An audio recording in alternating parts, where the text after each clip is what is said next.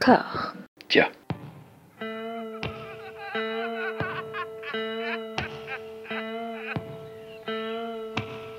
And now for something completely different. Would you like to talk about the meaning of life, darling? Sure, why not? Philosophy for two? Right. Provided the movement never forgets that it is the inalienable right of every man or woman or woman to rid himself or herself or herself. Agreed. Thank you, brother or sister or sister. Where was I? I think you finished. Oh, right. I don't want to talk to you no more, you empty-headed animal food trough whopper. I fart in your general direction. Your mother was a hamster and your father smelt of elderberries. Bonjour et bienvenue à toutes et à tous dans Discordia, le podcast qui tente tout le temps, à chaque fois, systématiquement, quoi qu'il arrive, qu'il pleuve, qu'il neige, qu'il vente, qu'il rêve de chaud, d'aplanir les débats qui rongent la pop culture de l'intérieur dans une conversation apaisée. J'ai toujours la joie, le privilège, le bonheur d'être rejoint par mon camarade Jérémy. Comment ça va? Ça va bien. En vacances, donc ça va bien. Absolument. Et puis là, on va faire notre, on va faire notre marronnier. On va continuer à, bah, à disséquer l'actualité du, du, du cinéma d'horreur, tout ce qui est sorti sur la, la moitié de l'année euh, 2023. On avait fait ça sur toute l'année 2022 avec un petit classement. On va toujours continuer à faire un classement par année, même si je ne sais vraiment pas où ça va nous mener. Non. Apparemment, on est d'accord sur peu de choses. Donc c'est bien, ça va honorer le titre de ce podcast où les gens sont souvent d'accord finalement. Oui, surtout qu'en plus l'année dernière, on n'a pas eu, euh, on s'est pas trop arraché les. Enfin, dans le sens où il y a eu pas vraiment de débat, c'est-à-dire qu'on a été relativement d'accord. Ouais. Euh, là, c'est entre le chemin de croix et... il va y avoir des bagarres, euh, voilà. Et, et en effet, un classement, on ne sait pas. De- on est dans la forêt avec une lampe torche et, et on avance. Voilà, et les piles faiblissent. C'est ça. Voilà, pour euh, l'ordre, l'agencement des films, euh, bête- bêtement, prosaïquement, agencement chronologique, voilà, on va faire par date de sortie. Et ben, l'air de rien, c'est pas mal parce qu'on va finir sur deux grosses euh, engueulades. Voilà, donc euh, ça, ça va être bien. Je tease ça pour la fin. Alors, on commence avec un, un- une petite triche, avec un, film qui est sorti euh, à la fin de l'année 2022, le 28 décembre. Donc ça va sur la ligne. On l'a tous les deux vu en 2023, en plus, j'imagine. Ce film, c'est Megan de Gerard Gerard Johnston, M3 Gan. Voilà, dont la suite est, déjà en chantier. euh, fi- film concept. Pas vraiment, parce que ça joue un petit peu, bah, toujours sur la, hum, sur la figure euh, assez connue maintenant dans le cinéma d'horreur de la poupée euh, diabolique, la poupée possédée. Et là, en fait, la petite nouveauté, c'est que c'est une intelligence artificielle qui va apprendre au contact des humains et qui va virer euh, un petit peu euh, postal, comme disent les Américains. J'étais assez agréablement surpris par ce film, sachant que je suis toujours un petit peu suspicieux de, de ce qui sort de, de chez euh, le studio euh, Blumhouse, avec en plus la, la tutelle de James Wan, terrible James Wan, qu'on reparlera, qu'on abordera, on en reparlera peut-être dans le- ce marronnier ou le suivant, on ne sait pas. Parce qu'il est là, James Wan. Il- on, a, on a beau le nier, on a beau le faire comme s'il n'était pas là, il est là. Et hum, donc voilà, ce, ce, ce projet conjoint, ce, ce high concept qui promettait d'être rigolo dans la bande-annonce, eh ben, j'ai trouvé le film marrant. J'ai pas du tout frémi, je suis à, à la limite de le considérer comme un film d'horreur, même si ça, ça tend quand même euh, pas mal vers là, mais j'ai trouvé ça marrant. J'ai j'ai trouvé ça euh, rigolo. Je, je, pour démarrer, à toi Jérémy, Bah, Megan. On sera deux du coup. Surtout qu'en plus, moi je l'ai vu, comme on dit, au bon endroit et au bon moment. C'est-à-dire que je l'ai vu avec des amis un vendredi soir au cinéma, dans une salle pleine. Tout le monde est... on s'éclatait quoi. C'est le film qui est vendu, c'est-à-dire une connerie, euh, avec un second degré assez, assez assumé. Enfin, je veux dire, le film commence quand même avec des pubs, avec des faux furbis dégueulasses et. euh, on sent quand même qu'il y, a une- vrai. il y a une volonté de, de, de- c'est- parce que Blumhouse le second degré en général c'est pas euh, c'est pas une histoire d'amour euh, très intense le film est sympa, le film remplit son quota, euh, il y a, euh, voilà, ça ne ravente pas la roue, ça ressemble beaucoup au remake déjà oublié de Child Play qui était plutôt sympathique parce que c'était la même idée, c'est-à-dire on, on enlève le fantastique et on fait de la poupée une, une intelligence artificielle, c'est l'air du temps quoi. Là où il y a quelque chose qui me gêne, c'est pas le film lui-même qui a des défauts, hein. il y a le- le message du film très américain en mode euh, oui, non aux tablettes, oui aux, oui à la famille, les, dialogues qui sont absolument affreux, enfin voilà, mais on, accepte, on prend, on, accepte quand même la chose. Ce qui m'a beaucoup gêné, même si je, je- pense que j'enfonce des portes ouvertes, mais quand j'ai vu le film au cinéma, ça m'avait surpris. Je, je- me dis, mais il y a des trucs que j'avais vus dans la bande-annonce, que j'ai j'ai inventé peut-être. Et après coup, ça a été euh, largement euh, dit que le film en fait a été coupé, re-shooté même par endroits pour qu'il ait sa certification PG-13, puisque euh, Monsieur James Wan voulait que le plus grand nombre voit le film. Il soit pas trop violent. Voilà. C'est les 13 ans euh, accompagnés. Voilà. La version Uncut existe maintenant. Grosso modo, c'est pas des gros changements, sachant que le, le film est quand même assez méchant, même dans la version cut. Quand même un gamin qui se fait arracher une oreille, qui se fait défoncer par un 4x4, je pense que c'est c'est pas, ça va. Pour un PG-13, on a vu plus, plus, plus soft. Mais euh, la scène de l'ascenseur, par exemple, qui normalement, euh, on voyait un mec se faire sabrer avec du sang partout. Là, il n'y a plus un pet de sang. C'est même très bizarre d'ailleurs, la, la scène. a- Il y, a- il y a un truc qui va pas, quoi. Et ce qui m'a dérangé, c'est pas tant qu'on passe à côté de quelque chose de formidable, surtout qu'en 2023, un producteur fasse marche arrière, alors que je pensais que euh, on avait accepté l'ère des films d'horreur R-rated, que c'était ok, on pouvait faire des films violents maintenant. On a un mec qui, euh, bah ouais, euh, pédale un peu, euh, revient, revient en arrière quoi. Ça m'a, un peu gêné. Maintenant, bon, je, je vais pas vous dire que la version uncut est un chef-d'œuvre absolu de, de Grand Guignol et qu'on passe à côté de quelque chose, mais c'est le geste qui moi me dérange. Ça, ça m'a, je l'ai su que après que le mec qui a fait ce film, c'était celui qui avait fait, ce néo-zélandais qui avait fait un excellent film qui s'appelait Housebound et à qui fait. n'avait pas donné de nouvelles depuis. Et je me demande si, euh, voilà, euh, ils lui ont pas un peu, enfin, l'esprit qu'il y avait dans Housebound qui était très second degré. Il y a des moments où je sens, il y a des moments où euh, on sent que c'est peut-être quelqu'un qui s'est fait un petit peu att- attraper par, voilà, par un- le gros producteur de service. Et bon, en espérant que ça n'a pas été une trop mauvaise expérience parce qu'il n'y a pas eu trop de déco à ce sujet. Mais voilà, après le film est, voilà, le film est très sympathique. euh, la promo en a fait peut-être un peu trop des tonnes, euh, même si j'ai évité quand même. Donc oui, c'est- c'est le film qui en donne pour son argent. Pas plus, pas moins. Ouais, ça c'est un phénomène quand même, cette euh, aseptisation du, du cinéma d'horreur euh, dès qu'on sent un petit peu un potentiel, qui, qui est quand même arrivé dès la suite de, de Hit, quoi, de ça. Le, le premier était beaucoup plus vénère et le deuxième était... Ah, euh, mais ça c'est une toute autre histoire. que- ouais, faut pas raconter là, mais non. Là, je pense que ça a été une autre, euh, une autre paire de manches. Bah, dès que tu sens un potentiel commercial, tu te dis, bon, poussons-le, euh, poussons-le euh, au bout, quoi. Bah, moi, naïf que je suis, je pensais que c'était révolu, tu vois. Et ben, Ouais. écoute, j'espère juste que voilà, la, la formule ne va pas euh, se réitérer. Mais bon, bref, voilà, c'était mon topo sur euh, Mégane. euh, non, non à la censure. Et tu me disais que tu l'avais vu dans une salle pleine. Ouais. Moi, c'est le, c'est le gros débat du, du cinéma d'horreur. C'est-à-dire que moi, je suis très content. Pour raconter un peu ma vie, j'ai fait des rencontres de la médiation il y a pas longtemps, on- avec des, médiateurs euh, cinématographiques de, toute la France qui se retrouvaient euh, à Lille. C'était très sympathique. Mais il y avait un truc qui revenait comme le, serpent de mer de, ces rencontres, c'est euh, allez, le 15-25. Il faut retrouver le 15-25. Qu'est-ce qui se passe pour retrouver ce putain de public de 15-25 ans? Bah, il existe, il est là, il se déplace, il va voir des films d'horreur, il va voir des, des, des- films d'animation japonais ou les blockbusters qui l'intéressent. Il commence à en avoir plus rien à foutre de, de, de Marvel. Et hum, Megan, pareil, je l'ai vu dans une salle pleine. C'était un peu moins le bordel que sur certains films. Ah, Moi, c'était pas le bordel du tout. Ouais, c'est vrai. désolé, je détruis, je détruis non, ta je te, je te demande justement, justement, Ah non, non, les gens réagissaient bien aux films. euh. On rigolait quand il fallait rigoler. Euh, D'ailleurs, il y a eu un... la scène de Titanium, il y a eu vraiment un, un fou rire. Un fou rire euh, les, les gens ont eu du mal à s'arrêter.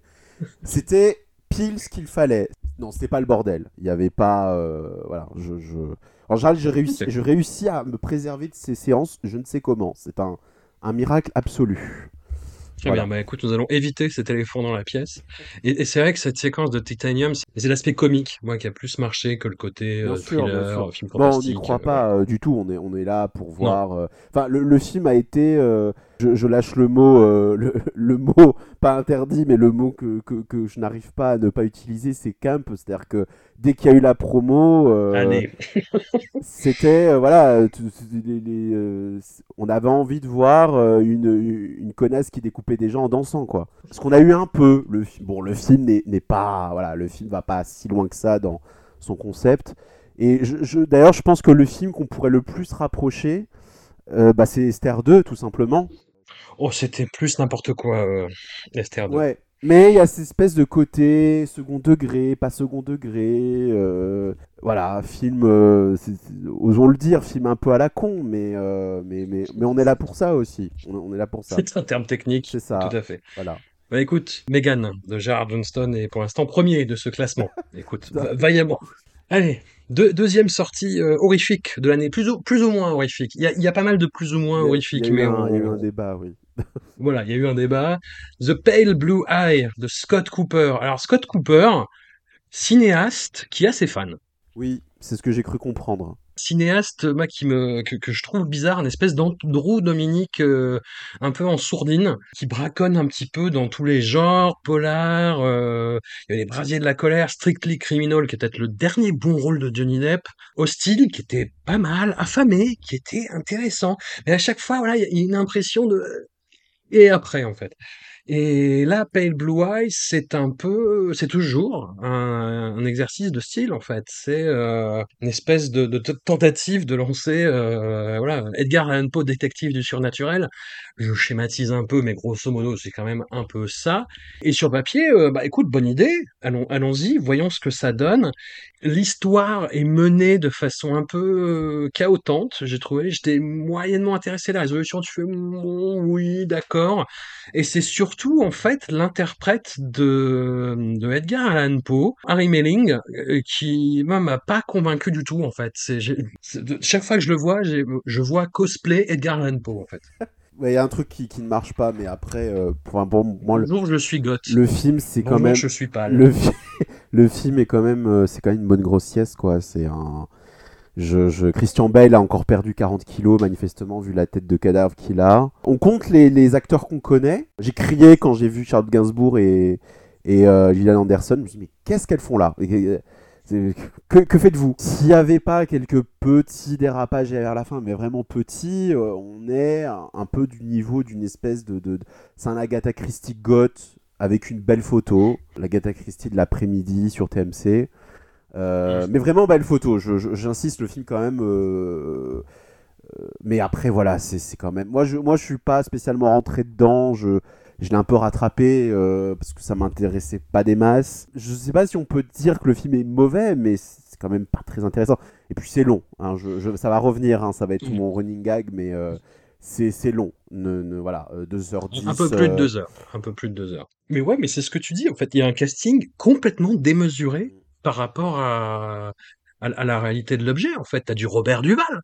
Robert Duval qui se déplace plus tout le temps. Simon McBurney qui est un acteur qui est plus discret au cinéma, mais qui est un super metteur en scène de théâtre. Quand, quand il se déplace quelque part dans, dans, dans un film, dans une production, c'est pas pour rien en fait. C'est qu'il y a un truc. Tu dis il y a quelque chose quoi. Et voilà, Charles Gainsbourg, Toby Jones, euh, Timothy Spall, enfin euh, Gillian Anderson, tu dis comme tu disais. Mais et, et on te dit voilà, vous vous voyez quelque chose de massif. Là, vous êtes en train de voir quelque chose d'incroyable. Et au final, pas pas tant quoi. Bah, le film a été. euh, c'est annoncé un petit peu comme les grosses sorties Netflix, et puis ça a été. euh, je pense qu'au bout de quelques jours, le, le, le, le feu de paille, enfin, c'est- éteint, quoi. c'est- Donc, euh, gros, gros bof, quoi. C'est pas, Ouais. pas honteux du tout, hein, mais c'est vraiment à réserver pour les dimanches pluvieux. Voilà. Allez, deuxième. Derrière Megan, puni. Ah, un dossier. Allez. Bah, tu parlais de films très longs. Ah ouais, ah, putain. Mais, non, mais je vais pouvoir faire Bah, mon moto. non, mais c'est une vraie question. C'est une vraie question. je- je- Euh, Terrifier 2 de Damien Leon. Je sais plus si on l'avait évoqué, euh, mais bon, voilà, moi j'ai toujours cette antienne de euh, mais le cinéma d'horreur est devenu tellement méchant. Qu'est-ce qui se passe? Au secours, protégez-moi, je suis vieux, ça me fait peur. C'est ce nihilisme générationnel. Non, là quand même, il y a, il y a une méchanceté. hein.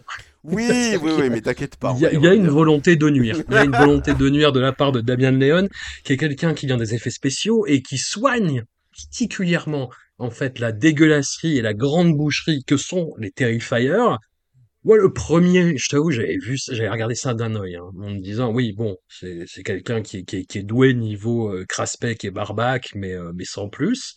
Et le 2, c'est un film d'une ambition qui est, encore une fois, totalement disproportionnée. Mais en même temps, c'est un projet en soi. Tu vas faire un film gore de deux heures et demie sur un clown tueur avec des scènes d'un sadisme mais comme j'en ai euh, pas vu depuis je ne sais quand en fait, bah, depuis euh, des, des, des productions euh, crapoteuses, tu vois, de, de la fin du torture porn, euh, quand t'avais les, les Serbes qui rentraient dans la danse avec Serbian Film ou, euh, ou ce genre de choses. Non mais là, waouh Enfin, en même temps, je suis, euh, je suis, je suis limite respectueux du, du truc même et terrifié en même temps pour euh, rester dans la logique du titre.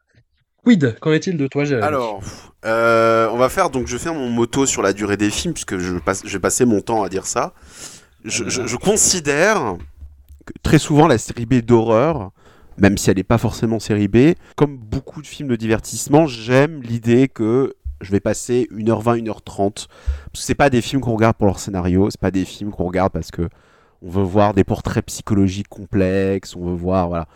S'ils réussissent, tant mieux d'ailleurs. Je, ne dis pas. euh, voilà, tout est possible. Et c'est vrai qu'il y a une tendance depuis quelques années, même dans le cinéma. Enfin, le cinéma général, c'est plus polémique parce que euh, j'ai tendance à entendre que les films longs ont toujours existé. Je pense que c'est très vrai. Mais par contre, dans le cinéma de genre, dans la série B, c'était, c'était vraiment pas commun que des films dépassent l'heure 30.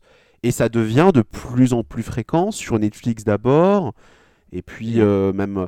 Alors moi, la seule personne pour qui je, je- je donne euh, ma, ma carte, le passeport de fais des films longs, je m'en fous, c'est Harry Astor. Donc j'en ai conscience, voilà.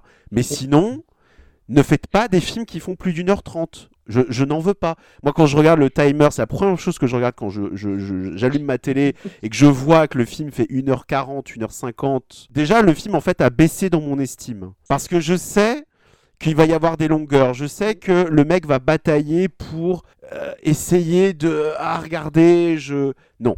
Et Terrifier 2, c'est un nom monumental parce que on n'a pas le droit de faire des films comme ça de 2h30. C'est c'est le film, il n'y a aucun moment dans le film qui, qui justifie ça. C'est-à-dire que ça se passe pas sur plusieurs années, ça se passe pas... euh, non, c'est une meuf et son petit frère qui sont poursuivis par un clown. Voilà, je, je, je ne comprends pas. Le premier film, moi, je l'aime bien. Franchement, je l'ai vu un peu par hasard. Euh, moi qui tape souvent sur les films un peu à petit budget récents, parce que je trouve que généralement c'est très moche. Et... J'ai trouvé que le film allait à l'essentiel, qu'il y avait un boogeyman qui faisait vraiment peur.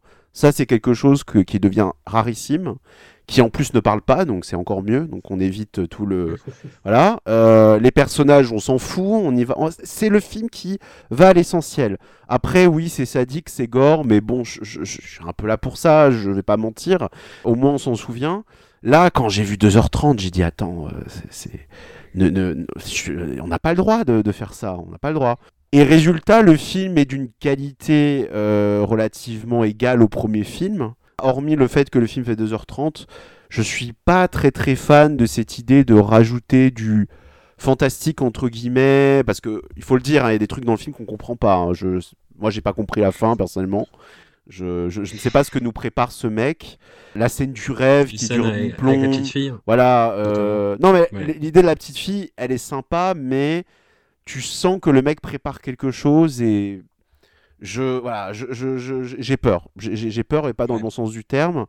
Après, le fait que le film soit long et qu'il s'organise autour de quelques personnages, ça a des défauts aussi, c'est-à-dire que voilà, quand ça parle, le pauvre gamin quand même qui euh, se prend un opossum découpé dans la gueule revient à la maison et sa mère l'engueule.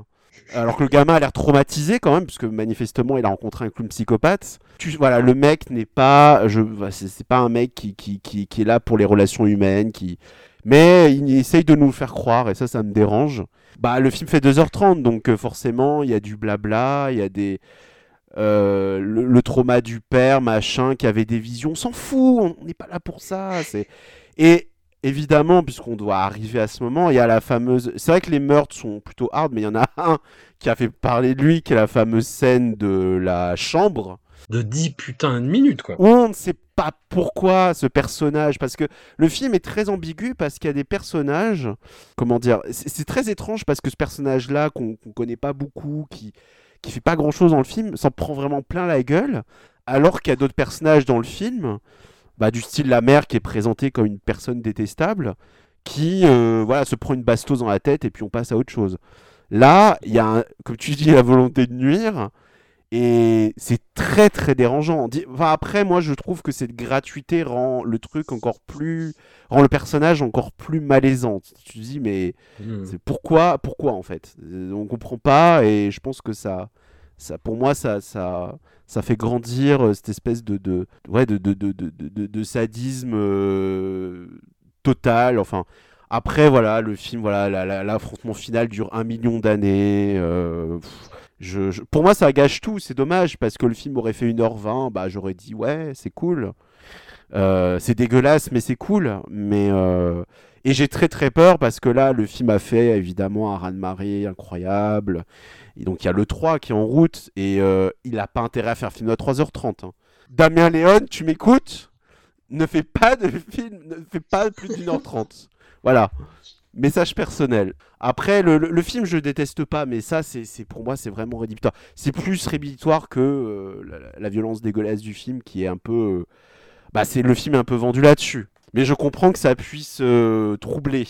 Là, ce morceau de bravoure centrale, il est, euh, il est fou. Parce Ouais. que, effectivement, c'est un personnage qui juste lui a mal parlé, je crois, en fait, à un moment. Oui. et, et qui se fait mais dérouiller et, et ce personnage pour lequel tu n'as aucune affection, aucune empathie, bah l'affection et l'empathie tu la développes pendant la torture C'est quoi. ça. Parce que tu dis mais putain mais pourquoi? Mais pourquoi? Et, et c'est euh, terrible et en même temps euh, voilà pour avoir tourné un peu dans des festoches, moi j'imaginais tout à fait du public de festivals de cinéma de genre, alors pas tous tu vois, mais par exemple à Paris il y a un truc qui s'appelle le Sadic Master, j'imagine les gens faire pendant Putain. dans le truc. Et ça me waouh ça me je, je, je- non même non pas je non je comprends pas en fait justement. C'est euh, c'est euh, après après moi je viens chercher des trucs dans l'horreur hein, tu vois mais je viens pas enfin il m'en faut plus en fait. Il m'en faut plus mais en même temps comme je te dis la, démarche est tellement radicale que euh, je, je je respecte presque. C'est Tu baisses les yeux de- de- devant. De bien- mais, ouais, Bon, je suis soumis Voilà. devant ce film Ouh, je, suis très emmerdé pour le on a trois films et je suis très Oh, bah la suite, ça va pas être mieux. Hein. Je, je... Ouais, ouais, ouais. Je, je sais pas du tout, parce que euh, moi je pense qu'il est plus mémorable que Megan, tu vois. Et en même temps, euh, Ouais. le, le film est terrifiant, il fait deux heures et demie, et il mériterait, euh, pour plein de raisons euh, qu'on pourrait qualifier d'objectives en étant des, des salopards, de le mettre en troisième, tu vois. Je, je, sais, je sais pas du tout. Écoute, euh, mais Toujours une idée à la con les classements, mais, euh, Ouais. mais, euh, mais en même temps j'aime bien. Et beaucoup de gens aiment bien. Donc euh, voilà. écoute, euh, mets-le en premier. euh, Ouais, hein. Au moins, au moins, elle aura la palme du film le plus méchant de l'année. Ça, je, je- Voilà. Alors, je crois qu'on est d'accord Oui, sur le film suivant. celui-là, on est d'accord, oui. Ça, y a pas de problème. On y, on y va mollo, on y va mollo. Ouh là là. Alors, Knock at the Cabin de M. Night Shyamalan. M. Night Shyamalan, c'est- compliqué. C'est très très compliqué. Génie ou imposteur? Ce, garçon. Bah là, en fait, le, il y, a- eu son rebond qui, qui moi m'a vaguement intéressé sur Split et Glass et euh, The Visit, mais j'étais pas aussi passionné qu'ont pu l'être certaines personnes, même si je reconnaissais que c'était plus intéressant que les, les, les gros blockbusters euh, un, un peu ratés qu'il avait fait avant. Et là, ça fait deux films en fait avec Old qui s'emparent d'œuvres originales et qui en salope complètement la fin pour faire de la merde. Enfin, je, je, suis désolé, mais je dis les choses euh, comme elles me viennent parce que c'est vraiment le sentiment que j'ai à la fois devant Old et Knock at the Cabin. Old, en même temps, j'étais euh, assez passionné par Old parce que je trouvais la mise en scène complètement dingue. Il y, avait des, euh, des choses que j'avais jamais vues dans un cadre quel qu'il soit d'ailleurs, que ce soit auteur ou cinéma de genre ou cinéma bis, il y avait des jeux sur les perspectives, sur les amorces, sur les, les personnages qui entrent dans un, dans un coin de la caméra et qui en même temps sont là. Enfin, il y avait quelque chose de complètement fou dans la mise en scène. Ce que ça racontait, c'était n'importe quoi. Ça en avait conscience. La moitié des acteurs jouaient n'importe comment, mais vraiment. Et la fin était débile, absolue. Mais il y avait quelque, il y avait un geste de mise en scène. Et là, je ne trouve même pas, en fait, dans Knock at the Cabin, enfin, il y a la scène du début entre euh, la petite fille et Dave Bautista que je trouve super, qui est très simple, mais où il y a la montée en tension qui monte, qui monte, qui monte, et où les dialogues sont brillants, et où Dave Bautista, je le trouve très bon Ouais. dans, dans, dans ce film. Après, on peut peut-être... Non, non, elle est très euh, bien. oui.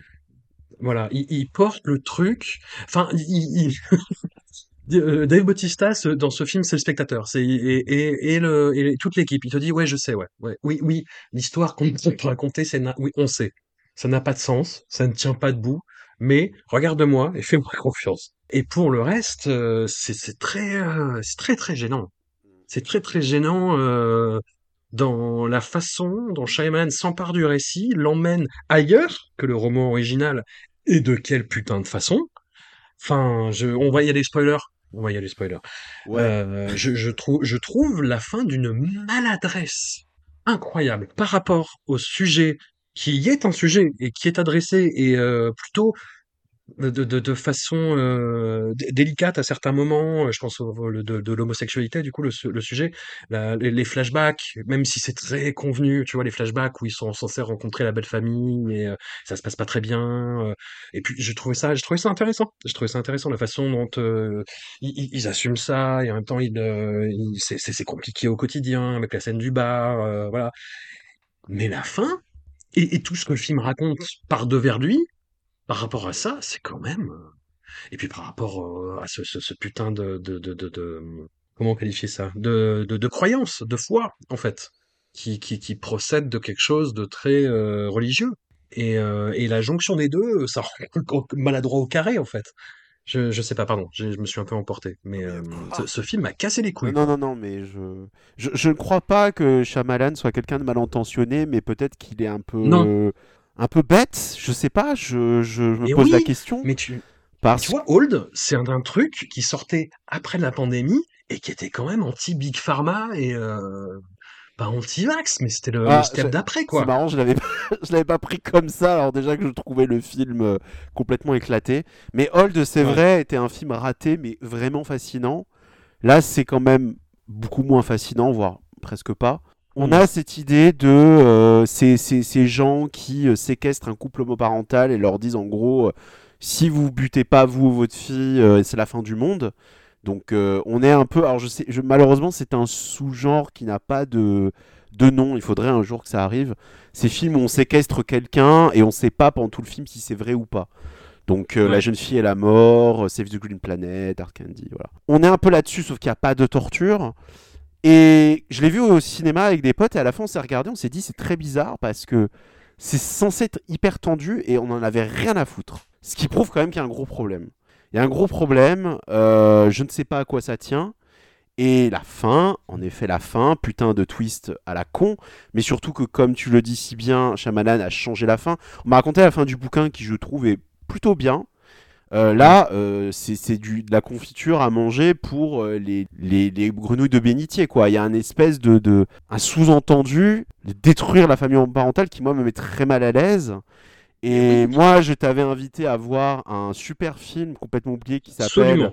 The Rapture, qui pour moi réussit complètement là où le Shyamalan se loupe, avec euh, cette même idée. Enfin, il y y a- il y a quelque chose qui tient de la manipulation, mais le film réussit vraiment à rattraper ça, et Shyamalan n'y arrive pas du tout.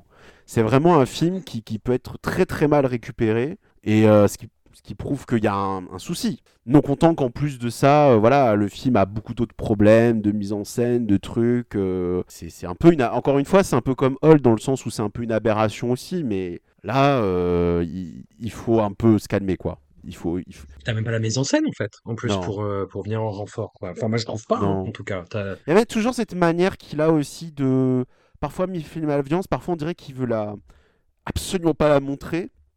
Parfois Mm. oui. Ce que tu disais par contre, c'est vrai qu'une des rares choses dans le film qui était quand même euh, relativement réussi, c'est en effet le, ce point de vue de ce couple homo qui prend ça comme une agression homophobe, euh, ce qui n'est pas le cas, mais il y a une ambiguïté là-dessus. Ça revient en effet sur le fait, sur le vécu, et ça j'ai trouvé ça vraiment, vraiment bien. Ça c'est vraiment bien, mais c'est une parcelle sur tout le reste, quoi, et surtout sur, sur cette putain de fin euh, complètement à l'ouest, quoi. Mais il y a des gens qui ont beaucoup aimé un Shyamalan. Ce qui me fascine, c'est qu'il a vraiment, il, il clive. Je disais pour rigoler génie ou aberration, mais en fait, euh, oui, il y a vraiment un clivage hyper fascinant, quoi. Il y a beaucoup de poétique des auteurs là-dedans. Oui, Enfin, oui, c'est- oui, bien sûr.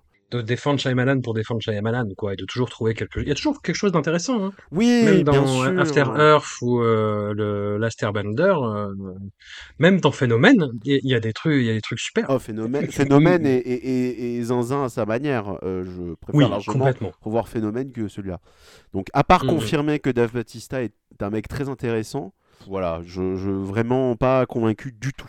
Et pour, pour revenir au film que tu m'avais conseillé, effectivement, Dernier Sacrifice, Mhm. euh, Rapture, c'est un film qui j'ai eu un peu de mal à trouver, mais que j'ai trouvé dans une qualité médiocre, hein, parce que c'est un film de 91 avec Mimi Rogers, avec David Duchovny, avec une coupe mulet, avec euh, une scène d'échangisme au début. Je fais oh putain, c'est tellement années 90. c'est C'est vrai. c'est super.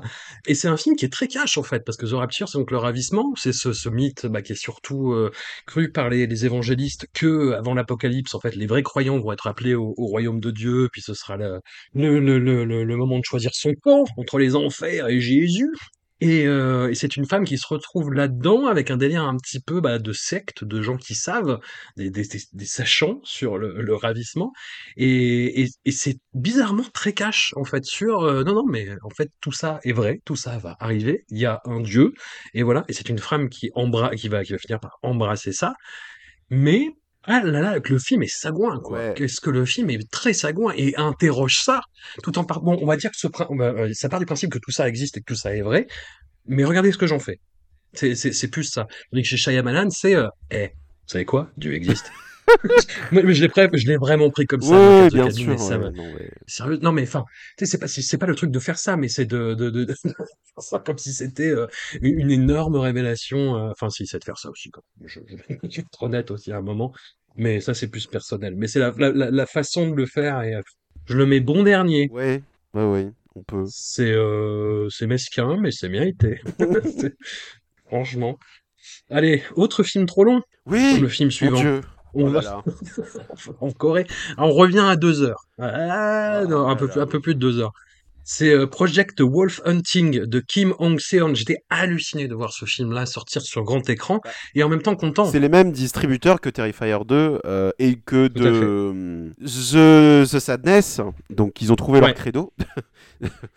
les films gore euh, que les salles ne veulent pas. Et ils s'en tirent plutôt bien apparemment. Donc euh, Ouais, ouais. voilà. Alors, Project Wolf Hunting, film coréen très très très très bas du fond.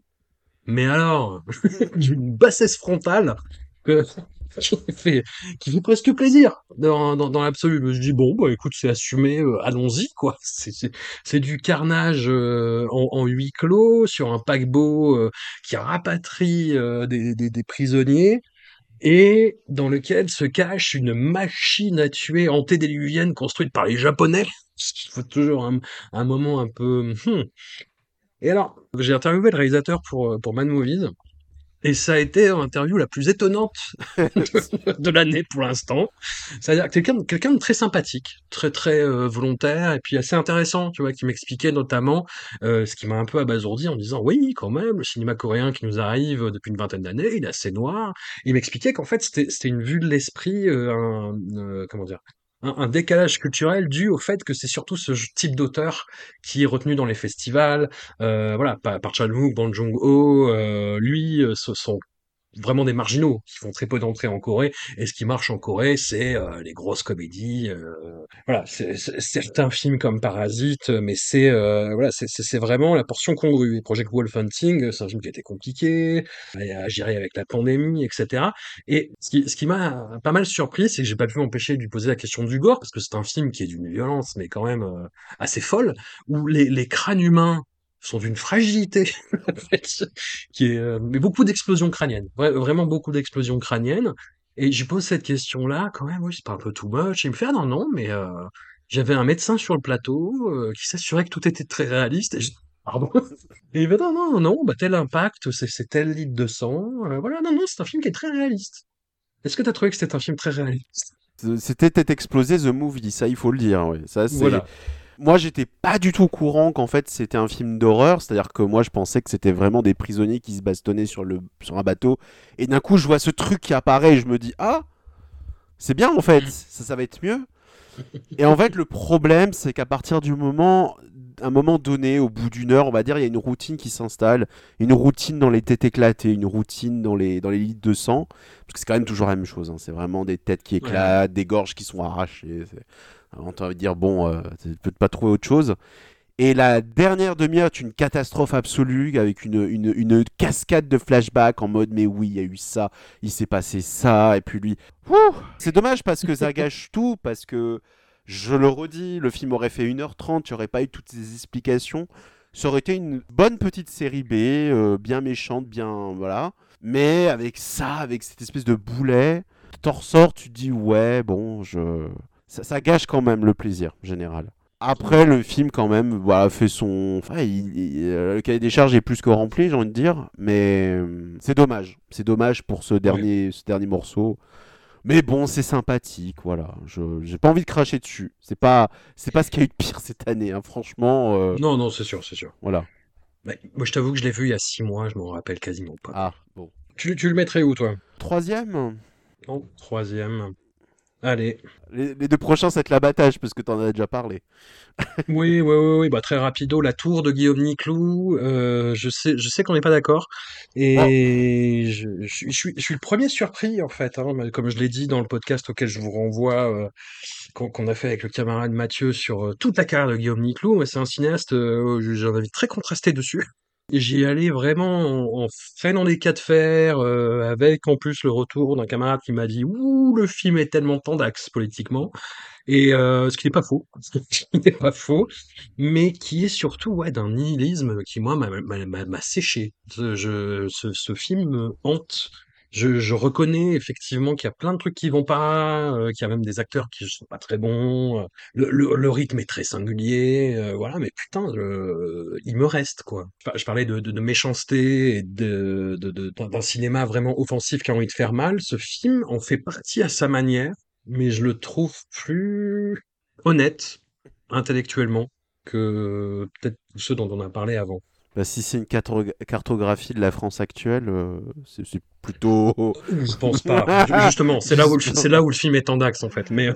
Euh, moi aussi, j'avais des échos comme quoi, euh, possiblement que. D'ailleurs, c'est peut-être avec toi que j'en ai discuté, mais peut-être que j'en ai eu d'autres. Finalement, c'est pas tant ça qui m'a gêné. Moi, c'est juste que euh, j'ai vraiment vu du glauque pour du glauque en fait. Au début, je suis plutôt accroché. Et à un moment donné, enfin, moi, j'ai eu beaucoup de mal avec les sous-temporels. Je me posais 10 000 questions. Je me disais, mais attends, mais comment ils font euh, pour tenir autant de temps, machin? On te donne des réponses, parfois non. Et puis accessoirement la mort la plus conne de l'année aussi. Euh, oui, je parle du gosse, hein, ça c'est vraiment. je- Le, le mec s'est dit bon, bah, on va le faire mourir. Allez. Mais je l'ai vu venir en plus. Hein? Ouais, ouais. Voilà. Je l'ai vu venir. Enfin, des- enfin, des, euh, Moi, t'as quelques plans. hein, T'as, une barre de fer de Tchekhov, on va dire. oh, moi, je, pensais, j'y pensais pas du tout, mais non, moi ça m'a Ouais. pas plus convaincu que ça. C'est vrai que c'est, ça ressemble à, à pas grand chose, quoi. Ça on peut pas lui enlever, mais euh, je sais pas. j'ai- trouvé ça en même temps déplaisant, en même temps je, je... vraiment une sensation du glauque pour du glauque avec. euh, Je sais vraiment pas quoi penser de ce film, vraiment pas. Je, je, je suis très sceptique, je déteste pas. Ça- ça- en plus, ce truc sort vraiment de nulle part, quoi. Parce qu'on n'aurait Ouais. pas imaginé euh, Niclou euh, d'un coup sortir ce film où il n'y a quasiment pas d'acteurs connus, euh, avec un concept quand même assez. euh, Enfin, qui.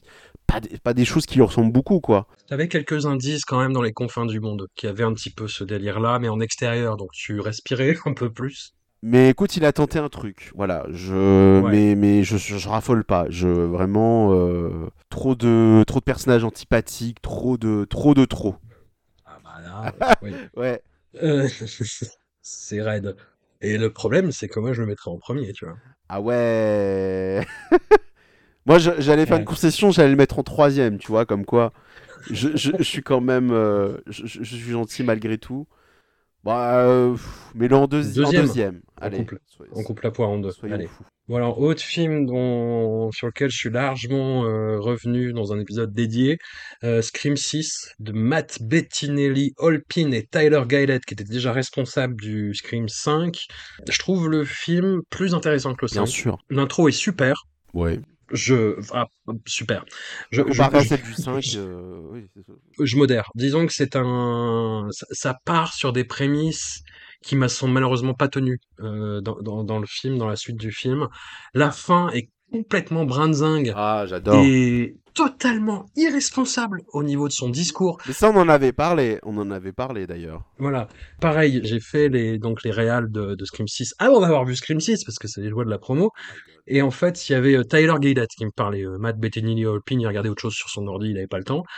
Et Tyler Gillett, en fait, j'ai posé des questions sur la violence des, sc- des Screams, sur la responsabilité de ce type de film-là, et il me sortait, il prenait le temps, il réfléchissait, et il me donnait des réponses qui étaient très, euh, très tenues, euh, très argumentées, euh, très intelligentes. Et c'est des choses que tu ne retrouves absolument pas dans Scream 6, en fait, sur la façon de traiter la violence et de traiter le sujet. Et voilà, c'est, marrant. C'est pas eux les scénaristes, hein, ça s'explique, mais Le, euh, le 6, on sait pas pourquoi, parce que le 5 de ce côté-là était euh, trop gentil. Le 6 est étrangement gore. Euh, Le 1 était quand même un film assez brutal qui frôlait le grand guignol. Après, voilà, Scream, c'est- connu pour être plus violent que gore. Je mets vraiment un trait d'union entre les deux termes. Mais le 6, il y a des moments, je sais pas si. Est-ce qu'ils ont paniqué en voyant Terrifier? Est-ce que ça reste, euh, entre guillemets. euh, c'est banal pour un, film, je pense, de cette époque-là. Pour un Scream, c'est quand même très étonnant. Il y a quand même un gros plan de couteau qui rentre dans le nez. Il y a une, une pauvre fille qui se vide de ses tripes et qui, se casse la gueule sur une poubelle alors qu'elle en demandait pas tant. Enfin, c'est très étrange, cette espèce d'un peu de méchanceté. Moi, je largement préféré au 5, on en avait parlé. C'était. Euh, le 6 a un côté un peu plus décomplexé. euh, on un on s'attache un peu plus au personnage. On sent qu'il y a une unité de groupe. Après, il faut accepter, euh, ils se sont pas, ces, deux mecs sont pas Wes Craven. Euh, ils ont pas grand chose à dire. Parce que là, franchement, le 5 avait essayé de justifier son existence au pied de biche. Là, j'ai l'impression que ils essayent même plus. Il y a en effet euh, le personnage, je me souviens plus de son nom, mais de cette pauvre fille qui ressemble à Gal Gadot et qui a un, un arc qui, qui- qui est au-delà du douteux. hein. C'est-à-dire, voilà, je, je suis la fille d'un tueur, donc j'ai des super pouvoirs. Grosso modo, c'est ça hein, quand même. hein. le mal se transmet. ça. Et, et même, elle transmet le mal à sa sœur à la fin, quoi. Le, le, le 5 était déjà très douteux là-dessus. Là, les mecs se sont dit, allez, euh, voilà, on y va. Et puis le putain de retour de Billy Loomis euh, The Edge en, en image On, de on le synthèse, voit quoi. moins que dans le 5, il me semble. Oui, Voilà. mais on le Mais voit. voit. Et c'est une faute. C'est toujours une faute. J'ose dire que le film m'a diverti. Le film n'a Ouais. pas, été- n'a pas du tout été tourné à New York, ça se voit. C'est terrible quand même. Toute la promo s'est basée dessus. Les mecs ont tourné à Montréal. Si, si, regardez, c'est Central Park, Voilà. des arbres. La moitié des personnages se font tous buter, mais ils survivent par un, un, un miracle absolu. Ça, c'est ça, c'est fou, ça. Et à la fin, ils sont un million, là. Putain, ça, ça m'a fait rire. Par contre, je- j'avoue, je... qu'est-ce que ça va être dans le septième, quoi? Ils vont, ça, ça va être toute la ville entière, je sais pas, mais Moi, ça m'a rappelé Sex Crimes Oui, 4, mais- oui, en fait, bah, les, conspirateurs, ils sont, ils sont cinq sous la douche. là, Et je trouve ça tellement tiré par les cheveux. Je, je préfère en rire, en fait. Je préfère prendre. Je prends ce qu'on me donne, voilà. euh, De toute façon, j'attends rien de ces gens-là. Euh, j'a- j'attends plus rien de Scream. Et au moins, celui-là a le mérite d'être plus divertissant que le cinquième. Au prix où sont les blettes. Voilà. C'est une blague euh, de Lelo Jimmy Batista qu'on embrasse. Je... Tu le mettrais où, du coup? Avant Megan sous Megan, moi, Euh, Oui. Enfin, oui. C'est ça que je veux dire. en 4. Voilà. Ouais. Oui, oui, d'accord. Ok, d'accord. Alors, Ah, gros point d'interrogation de ma part. Watcher de, de Chloé euh, Okuno.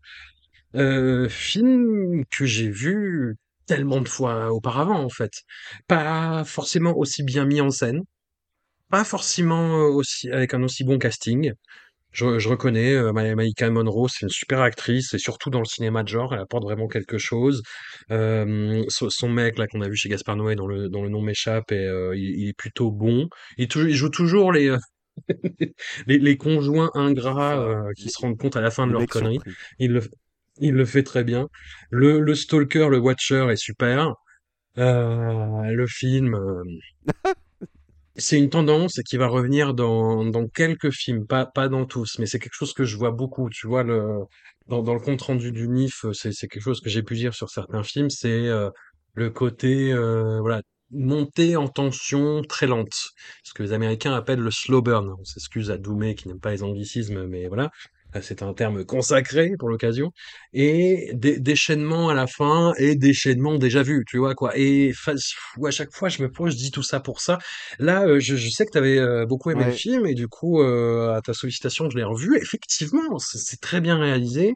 Chloé Okuno euh, a du talent. euh, Il y a une vraie euh, exploitation des décors urbains, euh, que ce soit euh, bah, dans le personnage est, est suivi, euh, la montée en, en, en tension de sa paranoïa, euh, bah, toujours ce de, dont on a déjà beaucoup parlé, de la, de la femme euh, folle, la femme hystérique, que, que personne ne croit, alors qu'elle a raison, qui, qui là est plutôt bien traité. Mais oui, j'ai revu le film euh, et je, concède, effectivement, c'est bien fait, mais Bah, moi, le, le- tu sais, le pire dans l'histoire, c'est que moi, je ne voulais pas voir ce film. Je l'ai Voilà. vu parce que je voyais euh, pas mal de personnes de mon entourage qui disaient quand même c'est bien et tout. Moi, je, je voyais le truc en mode fenêtre sur cour, la, la, la, la euh, J'ai regardé les films de De Brian Palma, les films d'Argento. Ça m'emmerde. Et puis finalement, je me suis laissé Ouais. tenter et je trouve que c'est un film qui, qui est très sobre et qui va là où il doit aller, mais il le fait très bien. Parce que le film se passe en, Roumanie. Alors au début, j'ai un peu peur. Je me suis dit, putain, on connaît les Américains. En général, quand ça se passe ailleurs, c'est parce que ça fait beaucoup plus peur. Finalement, ça va, euh, même si ça se justifie pas des masses, mais euh, je pense que c'est plus une question financière, mais ça va, le film échappe à des, à drops de ce côté-là. L'héroïne est folle quand même, enfin pas folle parce que ce qu'elle fait, mais c'est-à-dire qu'on parle quand même d'une femme qui suit son mari, qui du coup va pas transférer en Roumanie. Elle va passer ses journées entières à l'attendre. On ne peut devenir Ouais. que folle. Donc qu'est-ce qu'elle fait? La première chose qu'elle voit, c'est une ombre qui l'observe à l'immeuble d'en face et elle va générer cette obsession. Voilà. C'est vrai que c'est méga déjà vu. C'est vrai que le, géné- le titrage euh, du générique, c'est celui de Rosemary's Baby. Donc déjà, je me suis dit coup de coude, coup de coude. C'est vrai, mais le film fonctionne très bien. Surtout qu'en fait, moi, il y a une chose que j'ai trouvé assez bien vue. C'est ce côté que hum, elle va chercher à savoir qui est cette personne. Mais en le traquant, il y a cette question de se pose, mais est-ce que finalement, c'est qui, regarde en fait? Qui est le voyeur? Et est-ce que c'est pas elle qui provoque un peu les choses? Et puis cette question en effet de la voix des femmes qu'on n'écoute pas. Mais j'ai trouvé le film assez fin de ce côté-là. J'ai pas trouvé que c'était euh, le, le drop de la psychotic woman en général, qui a des visions, qui a des trucs. Mais là, j'ai trouvé que le film se tenait bien et le film dure ce qui doit durer. Euh, Il y a euh, Ah, voilà c'est ça, et 1h20. Exactement. La fin tombe pas, on aurait pu euh, tomber dans le thriller domestique où le mari sauve la femme parce que voilà, il faut. Non, non, il y a vraiment un côté. euh, y- y- le, le film, vraiment, je trouve, c'est du bon boulot. Vraiment, c'est réglo, c'est carré. Ça ne réinvente pas la roue, ça ne prétend pas le faire. Et je trouve ça déjà beaucoup. Vraiment. Donc, euh, mais je comprends qu'on puisse se dire, voilà, c'est bien, mais. Mais euh, moi, ça a très bien marché sur moi, donc euh, Je le mets au-dessus de Scream 6 quand même. oui, Voilà. Guess plus, je t'avoue. d'accord, bon, Tu encaisses tout à fait. comme un chef. Bon. Evil Dead Rise de Lee Cronin, euh, réalisateur à qui on devait un film qui n'a absolument rien à voir, de All in the Ground. Je sais pas si tu l'avais vu. Oui, c'était très chiant. Film, j'allais dire film d'ambiance, film d'atmosphère. Bon. Film- Soit. Non mais après, après moi j'avais réussi à rentrer dans un film très marron, très marron, euh, Oui, c'est vrai que c'était euh, très marrant. Ouais. très morose, très très déprimant, et euh, mais mais où il y avait vraiment quelque chose qu'on ne retrouve absolument pas dans Evil Rise. hein. C'est euh, c'est c'est vraiment de l'exécution de de, de commandes pure et dure, devant laquelle j'avoue avoir pris ben, plaisir bis, film très méchant, très gore, qui sadise des, des, des enfants, mais où j'étais pas gêné, où je retrouvais un petit peu ce, bon. ce, ce côté, pas... euh, allez, les, les gosses morts, mais c'est pas grave. le, le, le boomer, le, le- voilà, les vieux, les bons vieux films gore, les années 80, quand on se allait faire des films gore, madame. Et hum, non, non, bah voilà, j'étais vraiment dans cet esprit-là. Et je trouvais le film euh, assez marrant, honnête. euh, il y a des gros coups de coude aux fans d'Evil Dead. Euh, j'ai passé un bon moment, mais j'en avais rien à foutre. Mais alors, je, mais je, je m'en tamponne le coquillard et il me reste euh, pas grand-chose. Il me reste la fin parce que ça, ça va encore plus loin dans, dans le gore et le délire, mais euh, voilà. On, va être d'accord sans être d'accord. Tu, tu- tu vas Ouais. comprendre. Euh, on n'a pas du tout parlé du film en off, c'est pour ça je, je, c'est- la, la- la surprise est totale. Je sais que tu as fait cette émission avec la shitlist sur le, la version de 2013. Et Ouais. je voulais rajouter mon grain de sel en disant que je fais partie des rares personnes qui n'aiment pas la version de 2013. Je, j'adore la scène finale, je trouve que c'est, Ouais. fabuleux. Mais je trouve ça, je trouve que pour reprendre ma chère expression, c'est du l'esthétique de Claude Rouillet qui est arrivé trop tard. J'ai rien à foutre des Ouais. personnages. C'est un film bien fignolé, mais vraiment il y a une une méchanceté, une espèce de, je sais pas comment on pourrait dire ça, j'allais dire de bourrinade, mais c'est pas le mot. Mais ouais, je, vraiment, je suis passé à côté. Je, lui donne une deuxième chance. C'est toujours pas passé. Je sais que je lui en donnerai une troisième, donc je vais être un peu maso. Voilà. Donc moi, ce second film réalisé du coup par le mec qui a fait The Ground, qui en effet était vraiment pas, c'est pas un film honteux, mais c'est vraiment le film, tu t'en souviens plus. J'avais très très peur. Bon, moi j'ai pareil, j'ai passé un, vraiment un bon moment. C'est reprend les qualités du 2013, c'est-à-dire que c'est méchant, c'est bien photographié, l'ambiance est, poisseuse. Euh, mais il y a une grande différence avec le premier, euh, avec la version de 2013, c'est que là les personnages, j'étais beaucoup plus attaché à eux. Qu'on a cette famille avec euh, la tante qui revient dans cette famille où il y a une mère seule avec trois enfants. Je les ai trouvés immédiatement sympathiques.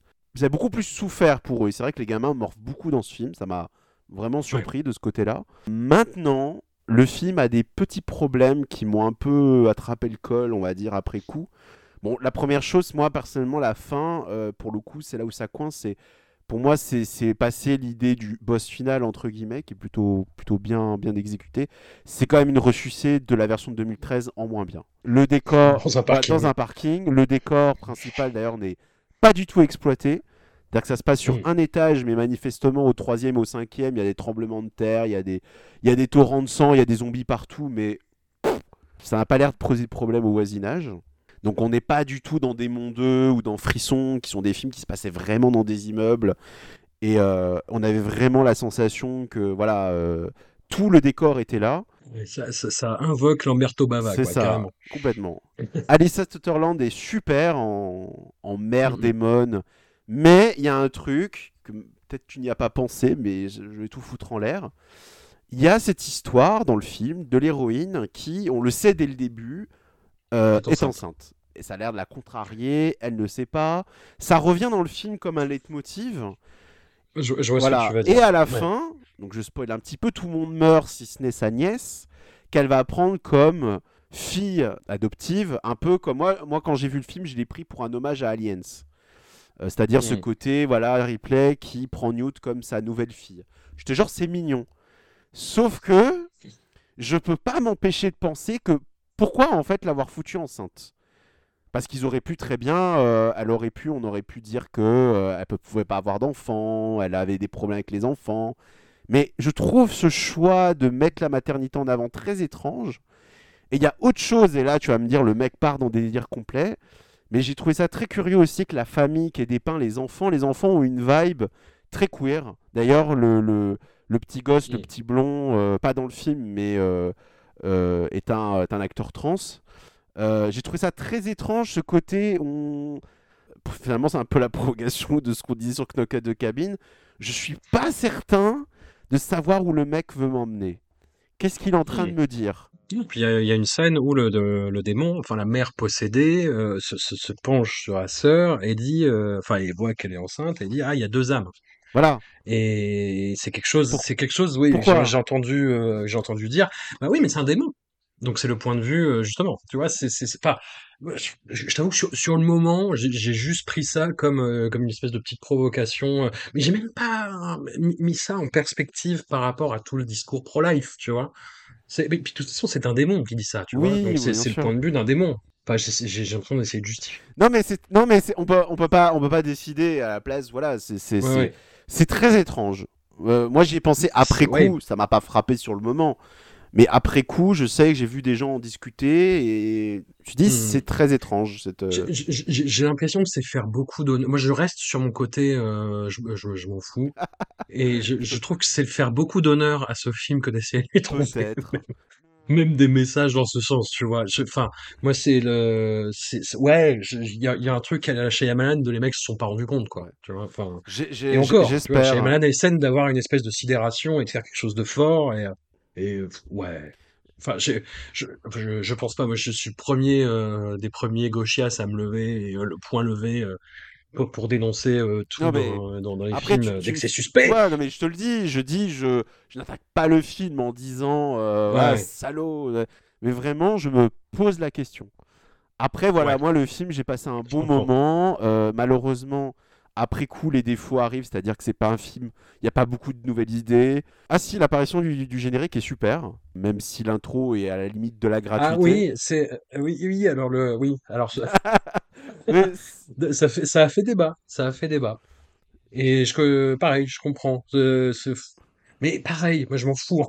Tu vois, le mec n'en a j'ai pas à la- foutre. Bon, non mais c'est... Ah, bah, je suis désolé, hein, mais, mais, euh, mais je m'attendais tellement à rien en fait Ouais, que ouais, ouais. euh, j'ai pas, j'ai pas été Bah, déçu. justement, le film aussi a une, euh, une euh, comment dire, une, euh, une destinée très étrange parce qu'il a été balancé sans promo. euh, et Hmm. ah non, à la base, il devait sortir en VOD. Finalement, ça a été déplacé.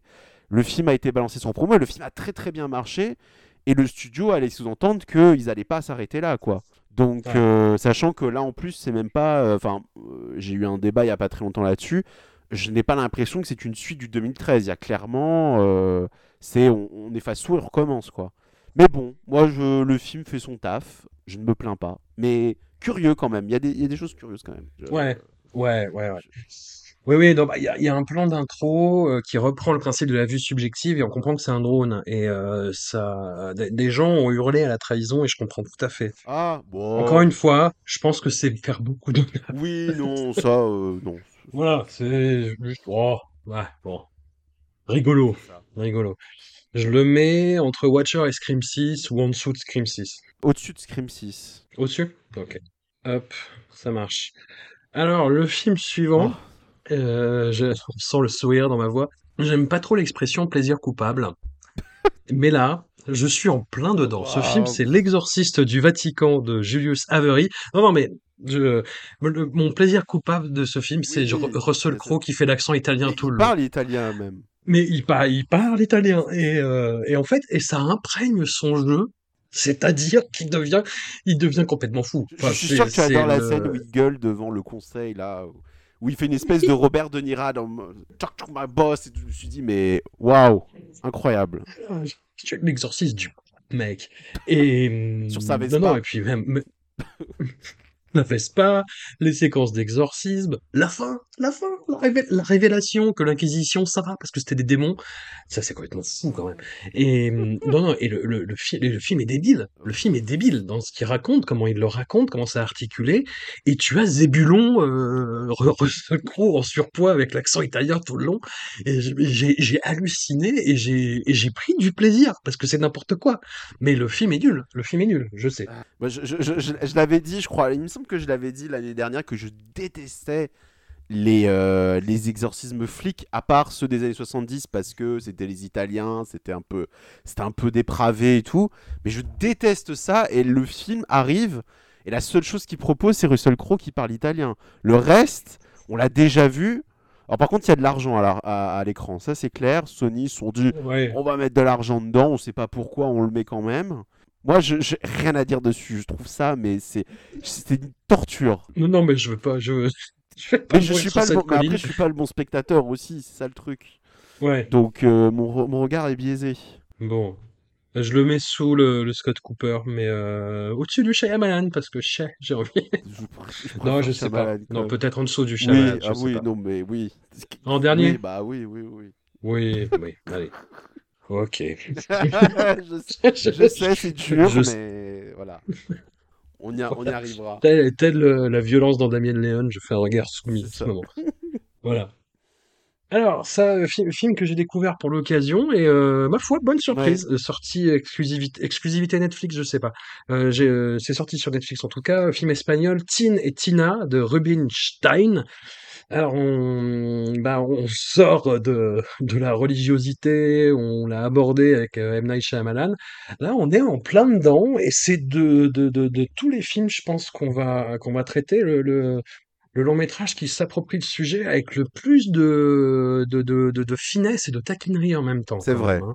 On est... euh, Alors, moi, le seul truc qui m'a un peu interrogé et où je trouvais que c'était un peu... euh, ah, c'est le l'assise temporelle du film, Ah bah qui est... oui, mais pour moi c'est c'est clair pourquoi le pourquoi du comment. Après je Ouais, sais pas autant c'est moi qui qui qui, qui- Non, non, non, mais voilà. On, on- on est dans l'Allemagne, dans, dans l'Allemagne, n'importe quoi. Dans le- on est dans l'Espagne, putain, je fatigue, au début des années 80, et qui émerge bah, de la, la, la grosse gueule de bois euh, franquiste, quoi, avec fait. des échos qu'on entend à la radio, à la télévision, des actualités euh, régulièrement. Et, et oui, et je, je vois tout à fait ce que le film essaie de faire à ce niveau-là, et j'ai trouvé ça un peu, euh, pas artificiel, mais un peu téléphoné. Mais, euh, mais why not? Why not? Et en fait, on a un couple qui n'arrive pas à avoir d'enfants et qui adopte deux. Alors, est-ce que c'est des jumeaux? Je... C'est des deux, faux, deux c'est frères et sœurs, en tout cas, hein.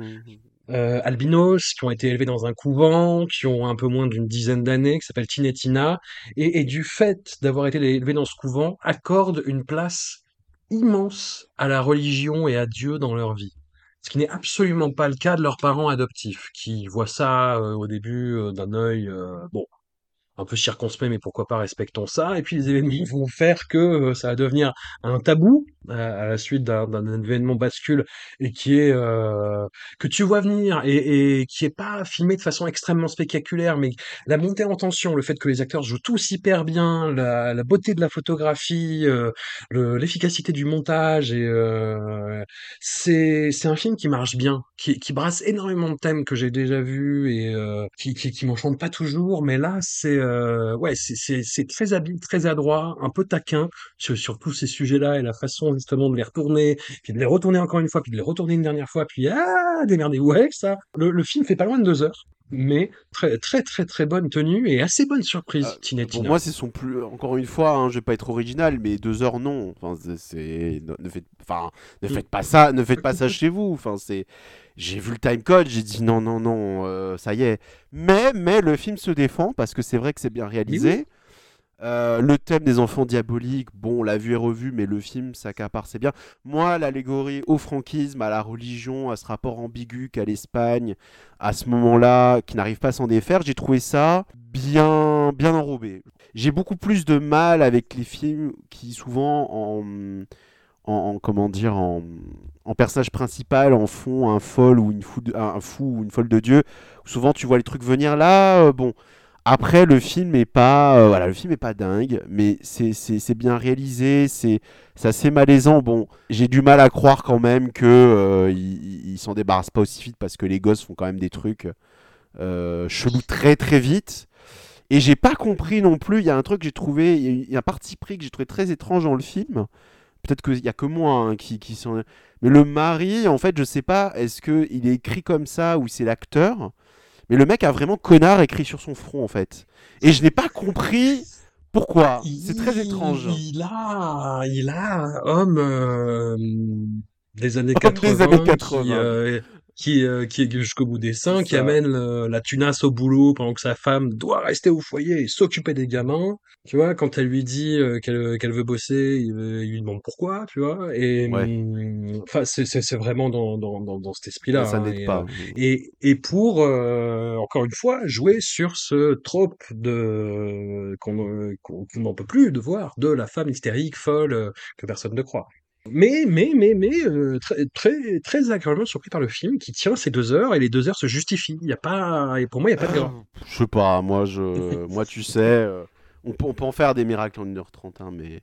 Après, après j'ai trouvé ça, j'ai trouvé ça plutôt agréable cette idée parce que moi le cinéma fantastique espagnol actuel, j'ai beaucoup de mal, mais j'ai trouvé ça bien qu'ils essayent de raccorder avec l'âge d'or des années 70 où on avait des films qui en effet sous le franquisme n'avaient pas d'autre choix que de le dénoncer par le biais du surnaturel, d'histoires horrifiques. Voilà, Ça, ça se tient, dans le film se tient, euh, c'est pour du Netflix franchement, euh, pour un film espagnol d'horreur des années 2020 et pour du Netflix, voilà, c'est Mhm. vraiment, euh, c'est vraiment pas mal du tout. Je, je le mets plutôt dans la première moitié. Oui, bien sûr.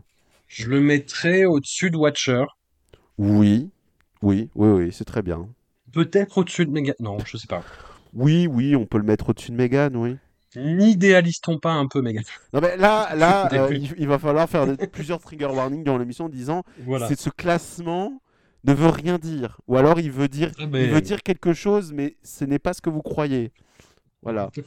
De, de, de voilà. Il il faut, il faut le, il ne faut pas le lire hors contexte. Voilà, Terrifier 2 est toujours premier, hein, Oui. ce, qui est, hallucinant par rapport à ce que je pense du film. Mais bon, passons. ne va pas s'arranger, je crois.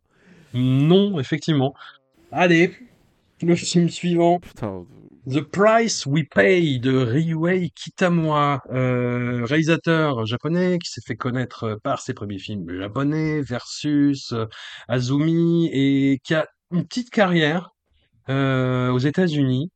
Et moi, je suis pas fan Non, vraiment non. de, de Kitamura. Je, je le dis, euh, son Godzilla, je le trouve naze, mais euh, mais en pleurer. Euh, Azumi Versus, il y a des bonnes idées de mise en scène dans deux heures tonitruantes pour pas grand chose. Mais le, j'avoue que ces films américains, il met un point d'honneur à faire des trucs très cracra. Vraiment, à faire des trucs, euh, enfin, quand il fait pas des, des trucs vraiment, vraiment aberrants, euh, j'avais porté à ton attention le fait qu'il avait réalisé euh, The Doorman avec Jean Reno, qui, qui est le pire film de sa carrière. hein. Très honnêtement, enfin là, c'est euh, œuvre de commande sur laquelle il n'a rien pu faire. hein, que les choses soient très très très claires. C'est, The Doorman, c'est vraiment affreux. Non, mais même même pour le principe, regardez pas ça parce qu'en plus c'est chiant. Il y, a, y a aucun intérêt. Mais Midnight Meat Train et Downrange en particulier, c'était des films qui étaient particulièrement bourrins et sadiques. Et ce film-là est vraiment dans cette lignée. Sauf que c'est pas très intéressant. Non, c'est une trame à la nuit en enfer, c'est-à-dire qu'on commence sur un film de hold-up et euh, les personnes en question prennent un otage et euh, arrivent dans une ferme en plein milieu de la nuit. Manque de bol, les gens qui tiennent la ferme ne sont pas normaux. Bon, on dirait un film de 2005. C'est- Ouais. incroyable. Genre la photo, les, Il y- a un casting de 2005. un hein. casting de 2005. Euh, Emily Hirsch dedans est abominable. Je vraiment, euh, Même Stephen Dorff a l'air choqué. Stephen Dorff est tout gentil à côté. euh, Non, mais Hirsch, abominable dans le film. Euh, mais on dirait vraiment un film de 2005 et ce n'est pas un compliment, ce n'est pas du tout un compliment. Et il y a même un peu de, de torture porn. Je te dis mais attendez, Ouais. j'ai- c'est un DVD locatif que j'ai retrouvé euh, sous mon meuble là, c'est pas possible quoi. et puis on sait pas pourquoi, euh, la toute dernière scène, Kitamura se dit allez, euh, je vais m'énerver un bon coup. Il y a un personnage de Boogie Woman, j'insiste, euh, qui ma foi euh, est plutôt sympathique. Et d'un coup, le film devient gore. D'un coup, il y a des, un montage qui s'emballe. euh. Tu te dis, mais qu'est-ce que je suis en train de regarder? J'ai pas envie de lui taper dessus parce que c'est pas très bon, mais le film fait 1h20. J- J'ai envie, de- j'ai envie de lui Ouais. serrer la main rien que pour ça. moi, la fin m'a plutôt, moi, la dernière partie m'a plutôt bien amusé, même si bon, c'est vrai qu'il faut se taper ce qu'il y a tout, tout ce qu'il y a derrière. Je, c'est une, le truc est une anomalie, vraiment. C'est un film de 2006 euh, qu'on a vu au marché du film de Cannes, je sais pas. euh, c'est, c'est, c'est très oubliable, c'est, tr- c'est très étrange. Et Kitamura, euh, ouais, on sait que c'est Kitamura à la fin, quoi. Sinon, ça aurait pu être réalisé par n'importe qui. Mais bon, voilà, écoute, au moins, on perd pas deux heures. hein. Ne- je, je sais pas, pas quoi dire, quoi. Mais j'arrive pas à le détester. Je sais pas, il y a un espèce de côté régressif, tu sais, genre. euh, Comment est-ce que ça termine, du coup? au- au- au-dessus de l'exorciste? Ouais, je, je lorgnais vaguement euh, entre Scream 6 et Project Wolf Hunting, mais c'est, tout lui faire trop d'honneur. Ouais, hein, ouais, ouais, il faut quand même un peu. Soyons sérieux. Buvons un peu d'eau. Exactement. On en aura besoin, surtout pour les prochains qui arrivent. Hydratons-nous.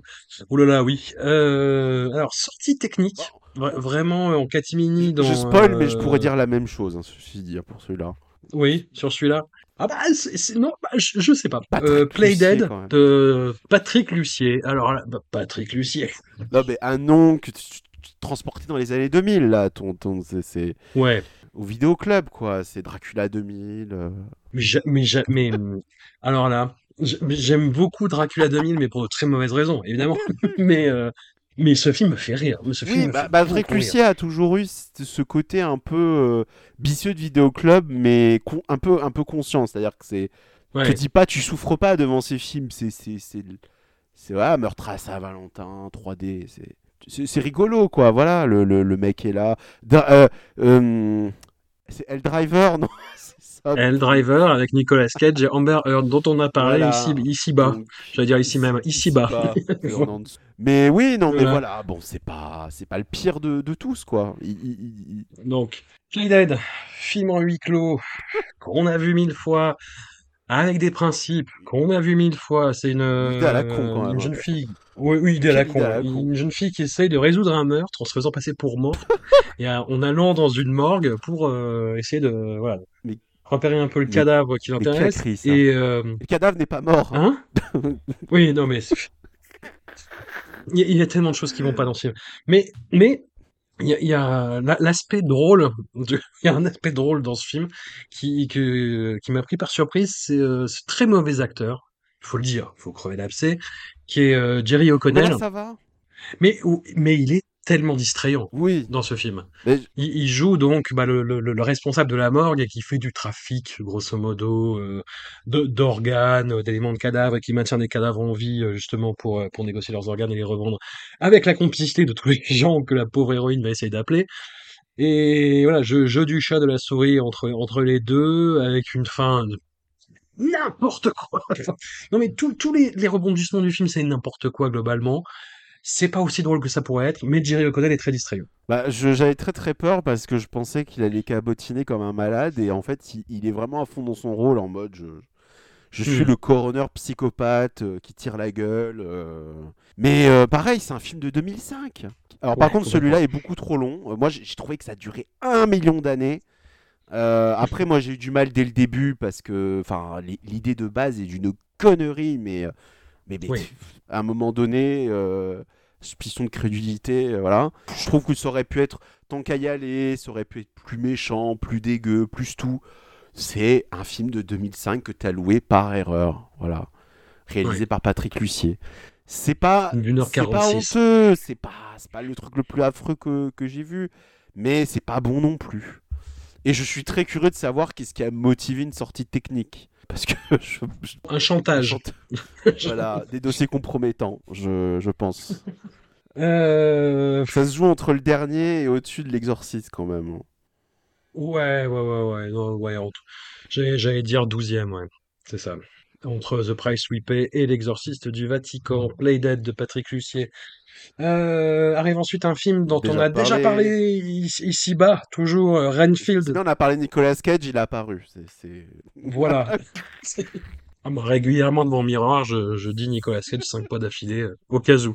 T'en avais parlé, donc euh. Ouais, ouais, ouais. Oh, je vais... C'est horrible, Oui, horrible. j'ai trouvé ça affreux. Je Ouais. voulais pas le voir, et en fait, c'était pire que ce que j'imaginais. Euh, Nicolas Cage s'amuse. Ça, c'est- ça c'est, c'est- vous l'avez dit. Bah, en fait, c'est, je, je rejoins tout ce que vous avez dit. Il s'amuse, mais le reste est tellement pénible. J'ai jamais vu un film aussi pénible de, de, de, de- j'allais dire de l'année, mais euh, ce, ce- mais dès- très très vite. hein. C'est-à-dire vraiment très, dès que le film commence, c'est un film pareil. Alors pas en termes visuels, mais en termes de mise en scène, c'est un film qui a du retard, qui se croit drôle, qui se croit malin, qui qui se croit euh, jouissif, c'est qui n'est rien, mais c'est rien. Moi, il y a un, un truc qui me pose problème, c'est que déjà les vampires, c'est comme les zombies, c'est comme beaucoup d'autres thèmes, c'est dur aujourd'hui de faire quelque chose de nouveau. Et là, je ne sais pas ce qui se passe, c'est qu'on a droit à encore des, des Dracula, parce que là, euh, à la fin de l'été, il y a euh, le dernier voyage du Déméter qui sort, dont on parlera dans la deuxième partie. Et je suis genre, mais ne faites pas ça, arrêtez, putain, on la connaît. les- Et là, l'excuse, c'est le point de vue de Renfield, mais le problème, c'est qu'au final, ça change rien, parce qu'on en a rien à foutre. Cette approche poète-poète, euh, euh, arrêt sur image, euh, je suis trop cool. C'est horrible, c'est horrible. Voilà, je, je- en train de me crisper. voilà. Non, non, écoute, on va. Ben, Ben Schwartz, Ben Schwartz, Non, il est mais- horrible. Moi, j'ai aucune animosité contre Ben Schwartz, mais là-dedans, il est dégueulasse. J'ai un peu, j'ai un peu sursauté, oui. Ah, je ne comprends pas. Je, je- franchement, je, là, c'est, c'est, on peut pas faire aequo avec l'exorciste, mais euh, je, Ah, moi, je le mets dernier. hein. Ah ouais Franchement, Renfield, je le mets Ouais, dernier. allez, on Ouais, met dernier, allez. Au moins. Ouais, ouais, non, mais, euh, l'exorcisme du Vatican, moi, ça m'a fait rire. Le Renfield, ça m'a crispé tout du long, en fait. Ouais. T'en as pensé quoi du, de cette espèce de gore très bizarre, de, de, de gore joyeux, poète poète? Bah, euh, sachant que c'était, enfin, je- j'en avais plus rien à foutre parce que j'avais déjà abandonné. Puis j'avais vu dans les trailers en fait qu'il y avait plein de sang, mais bah, je- ça, ne change rien en fait. C'est tellement. Hmm. Puis j'ai horreur du gore numérique, donc euh, Ah bah, da- voilà, gore numérique, exactement. voilà. Non, non, c'est pas, c'est pas, c'était pas à faire, faut pas le faire. euh, je- Bon, on arrive sur les territoires quand même plus intéressants par la suite, Ouais, même ça si on y va. On y va tout doux avec une production à 24. Waouh, waouh, trendy, arty, sexy.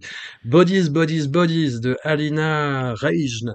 Alors, euh, le, je, je, je fais exprès de mettre A24 en, en emphase parce que c'est, c'est un film qui m'a semblé péter plus haut que son cul. Tout, tout, tout le Complètement, temps. Et, Complètement. et je trouve ça hyper euh, euh, pre- presque malhonnête. Parce que t'as, t'as une confection qui est pas dégueulasse, t'as un casting qui est intéressant. Euh, même, même si euh, de prendre Pete Davidson euh, dans un non contre-emploi. Pete Davidson, c'est euh, une figure du Saturday Night Live, ancien toxico, euh, qui- sur lequel Judd Apatow a fait un très bon film d'ailleurs que j'aime beaucoup, qui s'appelle King of Staten Island, et, et qui là joue voilà ado attardé qui prend plein de plein de drogue dans tous les sens. Et donc c'est des ados qui se retrouvent euh, dans une maison livrés à eux-mêmes et les morts s'enchaînent. Et euh, c'est plutôt bien mis en scène. C'est pas, pas ennuyeux. C'est pas ennuyeux.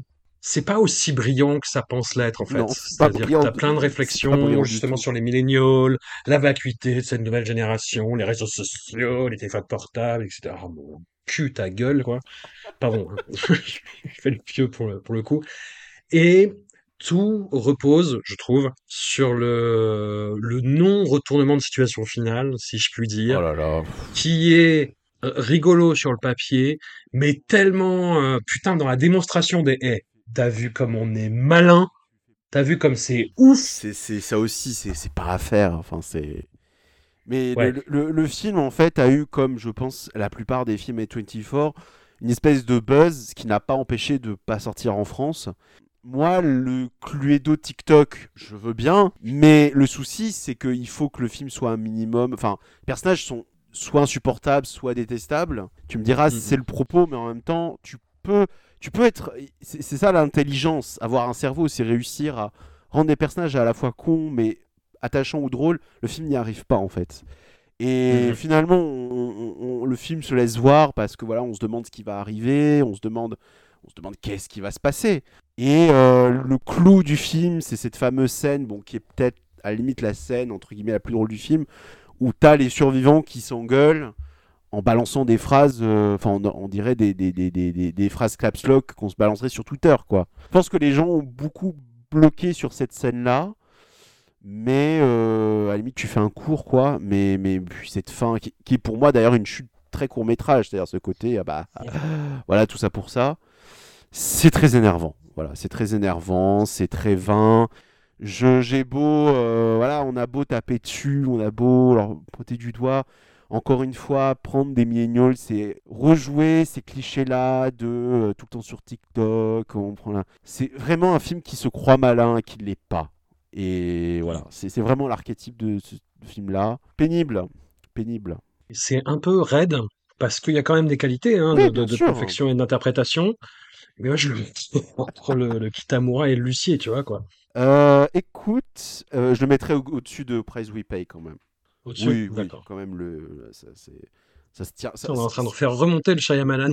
Putain, C'est- ouais. Fou. Bah, disons, Ah mais- c'est oui, ça l'objectivité parfois. C'est- terrible. C'est pour ça qu'il faut du journalisme subjectif. Voilà. Vous comprenez? C'est terrible ce qu'on est en train de faire. Alors, fi- film beaucoup plus intéressant. Ouais, qui, pas qui arrive même si chez- on est on est on est partagé sur le sujet, je sais, mais euh, Ouais. voilà. Euh, Wessera de Michel Garza Servira, je le prononce à la française et vous allez faire quoi? Film euh, un fi- fi- film d'origine mexicaine que j'ai vu deux fois et la première fois que je l'ai vu, j'ai été saisi par le côté body horror qui n'a rien de, novateur ou d'exceptionnel dans, dans, ce qu'il propose, mais qui, moi, m'a pris à un niveau très, très viscéral sur bah, la parentalité, l'interrogation de la parentalité, tout ce que ça peut en- entraîner comme, euh, comme écho. Et la deuxième fois, j'ai été plus euh, attentif au côté euh, traitement de personnage, c'est-à-dire que le fait qu'elle se trouve dans une situation qui est finalement très euh, normée en, termes d'attente sociale et le fait qu'elle soit avec un homme qui a un bon statut social, qui a une famille euh, respectable, euh, qui veut euh, un un enfant dans la tradition, etc. Et le fait que ça lui mène quand même une certaine charge mentale dessus, le fait qu'elle ait des réminiscences de son passé qui est beaucoup plus libre, qui embrasse en plus une autre sexualité parce qu'elle elle croise des, euh, bah, des femmes avec qui elle était en, une femme en particulier avec qui elle était en relation, et elle se rappelle de ce passé-là qui était beaucoup plus euh, exaltant, beaucoup plus euphorisant en fait. Après, après je veux pas m'accaparer le, le, le film à un niveau personnel parce que ça n'a aucun sens, ça a pas réveillé quoi que ce soit, mais je comprenais un petit peu la, la démarche à la fois de la réalisatrice et le parcours de l'héroïne, je trouve l'actrice super. Et, voilà, c'est un film qui me fera pas relever la nuit parce qu'il n'a rien de, de, fou furieux, mais c'est, je trouve qu'il traite plutôt bien ces sujets, en fait. C'est, un film que je trouve, pour reprendre cet adjectif oni, il y a beaucoup de, d'expressions euh, qu'on, m'a reproché sur les réseaux. Enfin, pas reproché, mais euh, qu'on m'a, dit que je, je disais beaucoup, euh, genre, quel film étrange, quel Zumba. Et voilà, un film, un film intéressant, ça en fait partie. Et je le dis pour Essera, et c'est pas ton cas, Jérémy. Non, non, c'est c'est un film qui en effet pose des questions très intéressantes de la peur de la maternité, de cette euh, normativité, de l'hétéronormativité même, le fait qu'elle ait mis de côté pas mal de choses derrière elle. Enfin, le film pose des questions passionnantes, mais utiliser le fantastique là-dedans, j'ai trouvé ça très vain et très énervant. Parce que Ouais. euh, moi, euh, toute cette partie fantastique, je, je l'ai trouvé vraiment. euh, il y, y a quelques belles images de temps. Enfin, je, je, je- supporte plus en fait le fait d'utiliser le fantastique comme euh, une pancarte ou un passeport pour faire passer d'autres choses. Enfin, tu veux faire un drame, tu fais le drame. Vraiment, je suis complètement à passer à côté. C'est pas non plus un film que j'ai envie de rouer de coups parce que, en effet, ça te dit des choses. Le geste est là, mais moi, je, je, je suis pas. Peut-être aussi parce que Mm. c'est très très loin de mes préoccupations. Non, faut, vraiment, je suis passé à côté sans pour autant trouver ça. euh, je, je- je trouve ça très très oubliable en fait.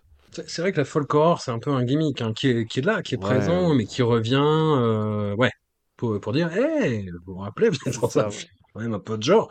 Mais je, je, sais pas, il y a, a une façon de capter la, la nuit, en particulier, je trouve la photo très belle, l'actrice complètement folle, ouais, je, je, sais pas, le, film, euh, le film m'a bien plu, et ça, ça est bien tenu la, deuxième vision. J'avais vu pour le, pour le pif à la base, et euh, je l'ai revu parce qu'il est ressorti, il fallait qu'il fallait que le chronique euh, dans, dans Mad, et euh, ouais, ça, ça a bien tenu la deuxième vision, tu vois. euh, J'avais une page à faire, c'est un peu qui tout double, la page. Soit tu, tu, tu élagues et tu, Mm. tu, tu rallonges des phrases, c'est trouver des trucs à dire. Là, c'est venu tout seul, tu vois. Li- Limite, j'aurais, j'aurais bien eu une deuxième page pour parler de plus de trucs. Mais bon, voilà. Je comprends tout à fait ton point de vue. Je le mettrai tout de même en vis-à-vis avec Watcher. Oui, allez. Tu choisis. Au-dessus, en dessous, je ne sais pas. Euh, en dessous, je sais que je- Je fais Là- des là, concessions je- pour les deux derniers pour préparer le terrain, voilà, c'est Voilà. dur, mais préparer ce toboggan, ce, to- ce toboggan clouté qui nous attend. c'est ça. Euh, alors le film suivant, Bon, je vais, je vais être très succinct. Là, c'est là le, le film allemand. là, c'est, on est en Allemagne. C'est Family Dinner de, de Peter Engel. Et ça reprend à la fois tout ce que je disais sur le côté euh, lente montée en tension pour aboutir sur un final plus énervé, mais on l'a déjà vu plein de fois, qui est convenu, qui est éculé. Et en plus, là, je suis désolé, il y a, y a, y a- des films qu'on a traités l'an dernier, il y en avait encore plus avant. Le coup d'utiliser le, enfin là, voilà, un film qui te parle de bouffe, qui installe une ambiance comme ça, tu vois, bien sûr. et qui te on parle le sait. de, de lutte des classes, tu, tu, tu, voilà, tu vois très bien où ça mène et tu dis putain, mais allez-y en fait. C'est- Dites-le, C'est faites-le. tellement Et triste. voilà. Le film évite quand même de tomber dans le Hartung Hartung parce que bon, de sa nationalité par rapport à son sujet, on aurait pu vraiment tomber dans un truc, voilà. Là, cette fille qui est en surpoids, qui est en famille chez sa tante, sa tante évidemment est une folle de régime. Moi, l'idée Ouais. de prendre des fous de régime comme base d'un film d'horreur, je- Euh, je- trouve ça très astucieux. Avec un mec plutôt sexy, qui en plus est assez euh, entreprenant avec euh, cette jeune Voilà. fille, ce qui est très malaisant. Très et... malsaine, mais je Ouais, te dis, ça ouais. parle de bouffe, donc forcément, il y a un moment donné, il va, Voilà. voilà, il va y avoir le. Ce qui évitait, euh, on en avait parlé l'année dernière, le menu. Ça m'avait, ça a été, c'était une Oui. des surprises du film. Là, ça ne l'évite pas, en fait. Et le film n'a que ça à proposer, quoi. On, a, on arrive au bout, on se dit, mais c'est tout. C'est tout ce que tu as, tout ce que as à dire là? Très décevant. Pourtant, le film est soigné, bien joué, bien mené, mais euh, le tout ça pour ça, quoi. Vraiment tout ça pour ça. Ouais. Donc euh, non, je pense qu'il n'y a pas besoin de s'étaler dessus. Comme on tartinerait du beurre sur une tartine pour rester dans, l'alimentaire, mais voilà. Ouais, je le mets dans les derniers, moi, très honnêtement. C'est, c'est, c'est, c'est, c'est dégueulasse parce que ça joue bien, en, c'est bien dessous, filmé. en dessous de euh, Bodies. Ouais, Voilà. allez. Mais au-dessus de Kitamura, c'est juste. C'est- un film pour les Ça gens qui ne regardent pas de films d'horreur, en fait. mais c'est, ouais, c'est, mais c'est ça le problème, en fait. Et c'est exactement le même souci que j'ai eu devant Raging Grace, en fait. C'est, euh, Ouais. Et je veux pas du tout me la péter en disant, je, oui, mais moi qui ai. C'est, que justement, c'est un problème, en fait. Oui, mais il faut le dire, il y a des films d'horreur de Timoré qui sont pas faits pour nous. Oui, voilà. et voilà. Ah, on arrive à un film plus intéressant. Ah oui. plus intéressant, euh, Swallowed de, de Carter Smith. Alors Carter Smith, grande, grande, grande promesse du cinéma de genre avec euh, ce, ce long métrage qui, moi, m'avait quand même, et qui, et qui continue à, à me marquer, qui s'appelait Les Ruines, à, à la fin des années 2000, qui reposait sur plein d'idées absolument géniales et qui étaient exploitées de façon encore plus géniale dans la mise en scène. Après, je survends le film Complètement.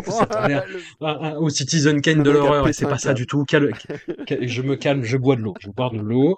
Non, non, c'était, c'était, c'était un film qui était très bien, convaincant, oui, oui. vraiment. Ouais, on est d'accord là-dessus. Voilà, et qui prenait justement à contre-pied euh, tout ce qui se faisait en horreur à ce moment-là, et euh, dans un dans un décor original, avec des idées euh, originales. euh, voilà, non, c'était c'est vraiment une excellente surprise et qui en plus vieillit bien.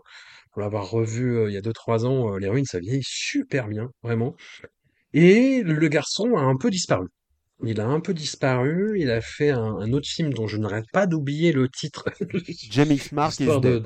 Oui, voilà. Vengeance d'outre-tombe, euh, grosso modo, qui, était, euh, qui, avait, euh, euh, enfin, ça tombait de budget.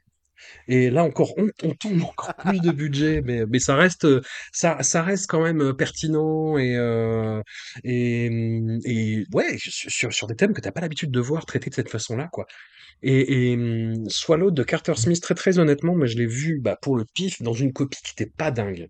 Et comme je le dis, le film a pas beaucoup de budget.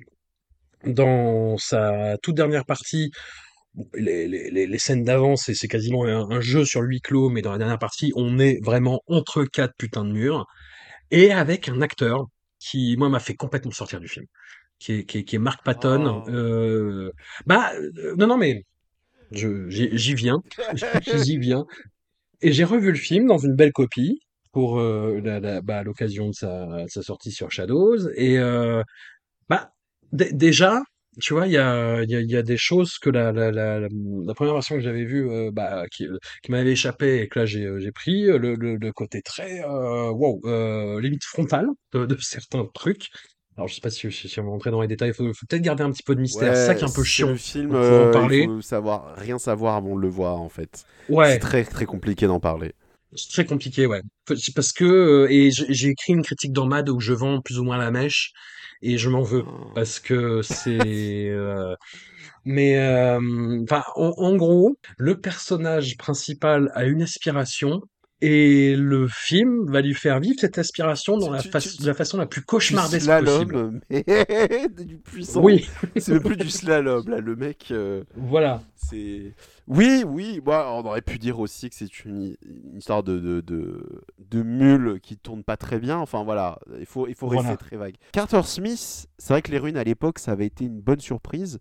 Ce qu'on sait un peu moins, c'est que c'est vrai que par rapport au court métrage qu'il a fait autour et à Jamie Mark, c'est que un mec qui fait. Euh, ça se ressent pas du tout dans les ruines, mais c'est un mec qui est très attaché à faire euh, de l'horreur assez, assez gay. Hein tourne beaucoup Ouais. autour de ces sujets-là. Euh, son travail photo, c'est des, des- des beaux mecs qui sont euh, dans, des, dans des situations macabres, on va dire, pour, pour, pour faciliter les choses.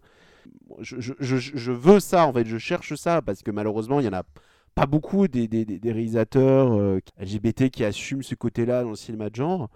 Et Swallowed est un film qui ne ressemble à rien d'autre. Vraiment, je, je, tu t'as beau chercher, je, C'est très gonflé. hein. c'est vraiment euh, qui, qui ont là, on est dans, dans un body horror qu'on a vraiment jamais approché. Mais le film est très très étrange, pas seulement parce Mhm. que c'est un film un petit peu inclassable, un peu, mais surtout, comment dire, c'est un film qui parle. euh, ça, ça aussi, ça va être difficile, putain, de dire, euh, de dire sans dire, mais.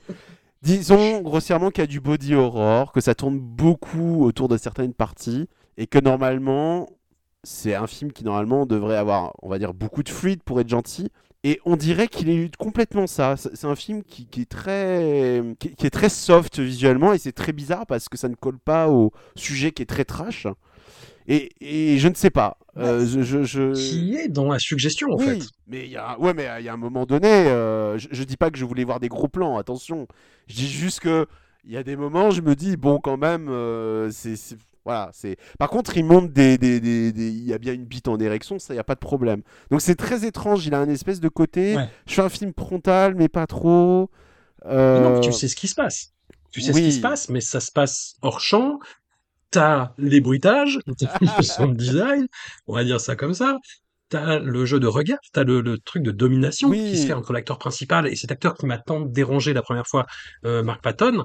Mais le, le, le- en acceptant plus le principe du film, le jeu de Mark Patton fait sens. qui est, euh, je précise, euh, l'acteur principal de euh, La Revanche de Freddy, qui est donc le, bah, le, Oui. le Freddy gay, et, euh, Voilà. et qui est un acteur en fait qui a disparu après La Revanche de Freddy. Vraiment, le mec s'est vraiment enterré, quoi, pour énormément de raisons. Et euh, il y a un documentaire à son sujet qui est euh, Scream, euh, Scream Queen, qui est vraiment, qui est vraiment pas mal du tout. Je trouve qu'il fait un super retour. Enfin, je trouve ça très bien d'avoir ce rôle-là. Et il y a un truc chez Carter Smith que j'aime aussi dans ce film, c'est que il fait pas du cinéma, il fait pas un cinéma d'horreur LGBT comme ça. Il, il joue avec ce que j'aime bien appeler la mauvaise représentation, parce qu'il y a aussi Jenna Malone dedans qui joue une dealeuse qui est vraiment Ouais. pas sympa du tout. Il y a ce côté, je vais mettre en scène des personnages LGBT, mais euh, je vais pas les lisser. C'est, je vais y aller, euh, ils vont être, euh, ils, vont être euh, chelous, ils vont être ambigus, et ça c'est très bien parce que malheureusement le, bon côté des choses, c'est qu'on voit euh, la, représentation et avance dans les séries, au cinéma, mais elle régresse aussi d'une certaine manière parce qu'on on est dans une espèce de, de... Enfin, quelque chose qui, c'est très lisse quoi. Et là, je trouve qu'il apporte vraiment un truc. Le film est très bizarre, on sait pas trop où ça veut en venir. Euh, Il y a des errances, euh, mais ça ressemble à rien d'autre. C'est, ça remue quand même, c'est le cas- c'est le cas de le dire.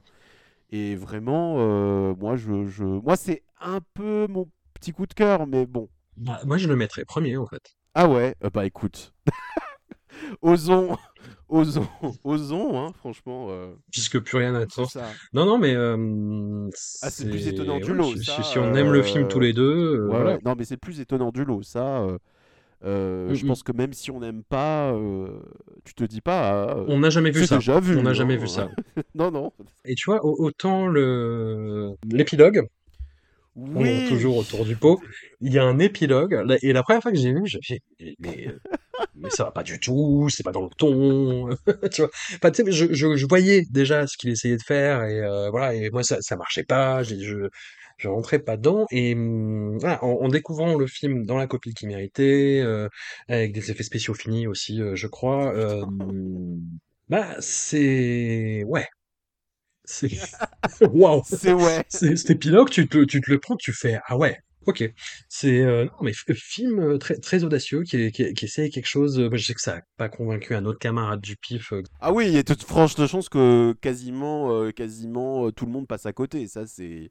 C'est, c'est... Moi-même, je le dis, hein, j'adore pas le film, mais j'ai vraiment envie de le défendre parce que il a, il a un truc, C'est un micro budget. Ouais, mais c'est pas gênant par rapport à ce qu'il raconte, ça m'a pas gêné. Ouais. C'est pas le film où tu te dis avec plus d'argent, ça aurait été mieux. Non, je, je, je- Effectivement, c'est à contre-courant de tout quoi. Et par contre, ce qui est très étonnant, du coup, peut-être qu'on aura euh, l'occasion d'en parler dans la même partie, il a déjà enchaîné avec un autre film qui apparemment sort en VOD aux États-Unis en août, qui a l'air euh, assez méchant. Bah, Carter mieux. Smith mieux. euh, sort de ton cercueil.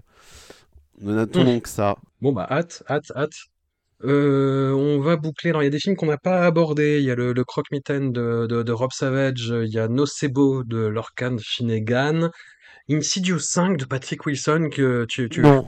tu m'as dit, tu m'as dit non. Non. Tu m'as dit non, mais euh, je, je comprends. Mais en, en même temps, on est des complétistes. C'est ça le problème. Mais euh, Je, je précise aux gens que je me suis arrêté aux deux. C'est c'est pour ça que je, je n'ai pas eu le, la présence d'esprit de- d'y courir. non, non, non. Puis c'est c'est très, très chiant. Je, j'ai envie de le classer entre parenthèses euh, dans les derniers, mais non. Je, je ne le ferai pas. On arrive euh, au problème. On arrive au problème, là là. Au désaccord, à la discorde absolue. Euh, le suivant, il y a gros problème. C'est Limbo de Soi Cheong qui vient de sortir euh, en salle française et, et tant mieux parce que le, le cinéma de Hong Kong euh, qui a encore de la personnalité, c'est ça devient quasiment inexistant. Soi Chiang est un des derniers qui porte ça, qui croit encore, qui essaye des, choses assez, euh, assez folles, qui s'est fait remarquer. En fait, c'est un réalisateur, c'est assez particulier parce qu'en plus, lui, il est arrivé vraiment euh, après la rétrocession de Hong Kong à la Chine, donc quand vraiment l'industrie commençait à tirer la gueule, quoi. Euh, Il a hum, fait un parcours de, cinéaste typique hongkongais des années 80, c'est-à-dire qu'il allait vraiment dans tous les genres. Il a fait euh, de la comédie pas ouf, il a fait du film d'horreur euh, post Blair Witch, vraiment pas terrible. euh, il a fait du Home Invasion plus intéressant, mais qui était quand même pas foufou avec Shuki, un film qui s'appelle Home Sweet Home. Puis il s'est fait découvrir avec un, film qui s'appelait Dog Back Dog, qui est toujours euh, aujourd'hui, il y a des effets qu'on qu'on vieillit, hein, mais d'une méchanceté et euh, d'un côté rentre dedans et d'un nihilisme euh, qui euh, qui est assez impressionnant. Alors après, c'est toujours euh, toujours facile le le, le nihilisme, hein, Guillaume Niclou.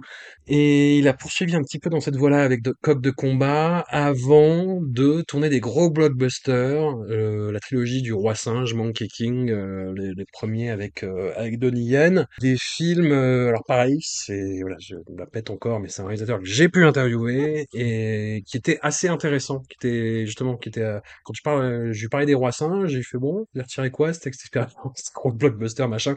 Fait, euh, ça m'a aidé à tourner d'autres films derrière et c'est tout. Voilà.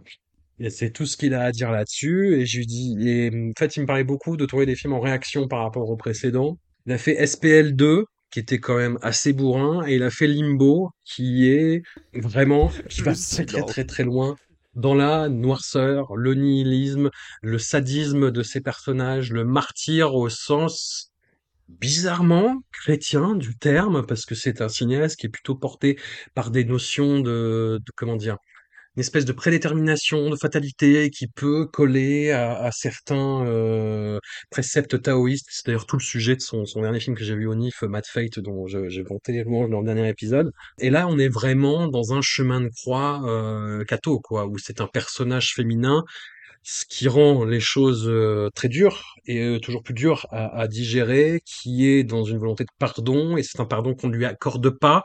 Et pire que ça, le personnage va être euh, voilà supplicié, torturé de façon euh, ignoble, et, et c'est presque une parodie en fait de, de, de, de la geste euh, du martyr chrétien en fait. Et hum, c'est une parodie qui est terrible, qui en plus est retournée parce que c'est appliqué à une femme et le film a un côté totalement poisseux, désespéré, n'a quasiment aucun sens en termes scénaristiques, c'est-à-dire que c'est des personnages qui mènent une enquête et qui font toutes les conneries possibles et imaginables et qui arrivent à la résoudre quasi par erreur en fait. Et, et voilà, c'est un film qui est désagréable, mal aimable, complètement dingue esthétiquement. Enfin, faut, je, je, je, je le dis, peut-être que tu contrecorras ça, mais euh, et ça a tendance chez certains critiques à, à un peu effacer tout le reste, mais ça englobe tout en fait. C'est un tout. J'avais jamais vu Hong Kong et même une ville filmée comme ça. J'avais l'impression de voir vraiment pour la première fois, peut-être depuis euh, les Tetsuo de, de Tsukamoto, euh, du, du cyberpunk. Enfin, l'expression de la, toute la misère sociale qui s'exprime dans le cyberpunk, dans un environnement urbain. C'est un film qui m'a beaucoup impressionné, auquel je repense beaucoup et qui me marque, mais je comprends tout à fait les réserves que tu ne m'as pas manqué. Oui, en plus, je je, pense. je ne sais pas, j'ai teasé avant ça, j'ai dit tu verras, on va pas être d'accord. Ah oui, non, je sors la barre de fer là. Il faut préciser que j'ai essayé de voir le film il y a quelques mois, que j'ai arrêté au bout de 20 minutes parce que je n'arrivais pas à rentrer dedans. Je me suis dit, c'est pas pour moi. Je l'ai revu du coup, puisque tu as dit que tu la mets dans la liste. Et au bout d'une heure, je me suis dit, je, ça, ça va pas être possible du tout. Mais euh, vraiment pas. Alors je comprends la hype qu'il y a sur le film, qui traîne quand même dans les festivals depuis, je pense, bien deux ans. Je comprends parce que on attend que Hong Kong se réveille, on, souhaite, au fin fond de nous, que les choses bougent. Donc on a un film comme ça, vénère, avec vraiment une proposition esthétique incroyable. Euh, je comprends, en fait. Je, peux comprendre. D'ailleurs, je ne démords pas que oui, esthétiquement, le film est incroyable. Il y a des plans auxquels je repense. Il y a ce plan dingue où euh, elle descend les escaliers et on voit la ville à côté. D'ailleurs, motif, la ville est un personnage. Incroyable le film et incroyable esthétiquement. Je n'ai rien à dire dessus. Le problème que j'ai euh, avec le film, déjà, c'est sa mise en scène. C'est-à-dire que, bon, déjà, moi, les films qui commencent par la fin, en mode tu comprends rien, débrouille-toi, je suis pas très fan. Les deux personnages principaux, c'est les archétypes des deux flics antinomiques, c'est-à-dire le mec torturé qui tabasse tout le monde et le petit jeune avec des lunettes qui court après en lui disant Mais non, ne fais pas ça. On te les présente d'une manière, mais vraiment sauvage, en mode débrouille-toi. La première raison pour laquelle je suis sorti du film, c'est que j'aime pas la mise en scène et je n'aime pas ces personnages. Et à aucun moment le film, pas un film qui tend la main, ça c'est. Bah, jeu de mots, pardon, puisque le film parle d'un mec qui puisque le film parle d'un mec qui coupe des mains, voilà. Mais c'est une chose. Il y a à un moment donné cette scène de poursuite assez hallucinante quand même, où là je me suis dit ah. euh, Et en même temps tu sors quand même de l'arc narratif principal, donc tu te dis mais où va le film? Et en effet, il y a cette idée dans le film qu'il y a ce personnage féminin qui doit s'en prendre plein la gueule. Il n'y a pas un moment où elle se fait pas taber, tabasser, couvert de merde, violer. C'est je ne com- en fait, je ne comprends pas comment toi, François, puisses aimer ce film, toi qui, qui n'aime pas ce qu'on appelle, ce que j'aime bien appeler les films de connards. Je ne comprends pas. Rien dans le film ne justifie ça. Et à aucun moment, parce que, attends, on, a- on a, j'en vois des horreurs et surtout, on en parle. C'est-à-dire qu'on a quand même fait une émission sur le pré-catégorie 3 où la femme n'est pas un Ouais. objet euh, très, très bien considéré. Respecté. Mais ce que j'aimais bien dans la catégorie 3, c'est que déjà c'est une autre époque, qui a un recul, un peu comme quand on lit une BD. Et il y a aussi le fait que très souvent, c'est ce que je disais, c'est que oui, elle n'était pas très bien traitée, mais j'aimais bien l'idée que souvent, comme elles étaient possédées ou leur arrivait des trucs, elles reprenaient un peu la force et elles reprenaient un Mm. peu le dessus. Là, euh, non. C'est vraiment jusqu'au bout, c'est tu dois t'en prendre plein la gueule. Et en plus de ça, je trouve le film terriblement long, je le trouve pas intéressant, je trouve que ça part dans tous les sens. Je trouve ça effroyable. Vraiment, euh, je, je- ça m'a sidéré et en même temps, voilà, c'est très chiant parce que esthétiquement, il se passe un truc euh, qu'on voit pas tous les jours. Alors que pourtant, je suis pas un grand défenseur du noir et blanc numérique. Enfin, déjà, je- le numérique et le noir et blanc pour faire genre, c'est un truc, moi, ça me casse les couilles. Et là, tu te dis quand même. D'ailleurs, le fait que tu aies comparé à Tsukamoto, c'est pas bête parce que moi, j'ai pensé un petit peu à Snake of June, forcément. bon. Grande Ouais. ville, de la pluie. Bon. Mais euh, le- ce film m'emmerde profondément. euh, c'est-. Waouh! Que- Quel film de quel film de sale type. Donc oui, c'est un peu mon speak no evil pour ceux qui ont la même bonne mémoire. Je Voilà, c'était le schisme de l'an dernier. C'est ça. Donc euh, C'était mon film de connard de l'an voilà, dernier. ouais. eh ben, je suis très gêné. C'est- Mais bon. Comment dire le ces, ces films-là, tu vois, Speak No Evil, Terrifier 2, euh, Project Wolf Hunting, retirent. J'ai l'impression qu'ils retirent une forme de plaisir de ça. Moi, j'ai pas Oui, l'impression mais là, on que, est dans le euh, grand guignol. Song Lim- Cheong, il s'éclate à Ah faire oui, ça, mais tu Limbo, vois, quoi. c'est pas du grand guignol. C'est là où la, c'est la différence. C'est vraiment de l'horreur, Euh, tu oui, vois, oui. quoi. C'est, euh, euh, enfin, c'est de la misogynie surtout. mais c'est Ouais, ouais, c'est ouais, du voilà, je voilà, ça va être compliqué. Je sais pas, on pourra le placer parce que Putain, j'en sais rien non plus. c'est le, le, le, le- Je sais que Speak No Evil, on l'avait mis, je crois, en dernier parce que bon, moi, je considérais que Je l'avais mis, euh, il était 70e sur 25 Speak films. No quelque chose Evil n'est pas un film que j'avais très envie de défendre. Euh, là, ça va être compliqué parce que bon, On peut le mettre hors catégorie, hein, on peut le mettre. euh, les, voilà. les films interdits, les, les, les, les films entre parenthèses. On le met en main coupée. Voilà. Je- non, je sais pas. Ah, c'est sûr que si on était objectif euh, par rapport à ses qualités, il serait largement dans les premiers. Écoute, euh, écoute, euh, je, je vais faire, je vais faire une concession à mon tour. Je pense que tu peux le mettre en dessous de la tour. Euh, Ah ouais. Écoute, mais les, Putain, tu non, mais prends beaucoup sur les, toi. les ouais. gens seront, seront avertis. Voilà, ils auront le pour et le contre. Ouais. Je, comme on est que deux, c'est compliqué. Tu peux pas couper la poire en deux. Euh, Tu vois, j'étais très surpris, par exemple, de lire. Il y a beaucoup de, de, de retours comme ça, hein, qui, Oui. pour qui, et puis même, et ça a été une discussion euh, à la sortie de la, la séance de hallucination collective. C'était le sujet. C'est, euh, mais, euh, mais what pourquoi? Pour- pourquoi autant euh, comme ça, etc. Et après, tout le monde a été saisi par le par le film et je, je- je- la, la nostalgie euh, de- du cinéma de Hong Kong joue pas trop parce que c'est un film qui ressemble pas tant euh, à ce qui se faisait, tu pas vois du quoi. tout, même. Il y a même pas, il y a même pas le mauvais esprit du catégorie 3 où il y avait ce côté, Non, on Ouais, montre des trucs dégueulasses, mais on rigole un peu. Il y a une espèce de, il y avait une, toujours une espèce de rire jaune. Là, ça ne rit pas du tout. Mais vraiment pas du Mm. tout. C'est, c'est ça qui est euh, d'autant plus effrayant. C'est quelqu'un qui a travaillé avec la Milky Way de, de, de Johnny To. Johnny To a essayé de faire des, euh, mais de, de, de mener le polar hongkongais où il n'était jamais allé, mais dans, des trucs absurdes, dans des comédies noires, dans des films très sombres. euh, les, deux élections sont terribles. Exilé, c'est un film magnifique.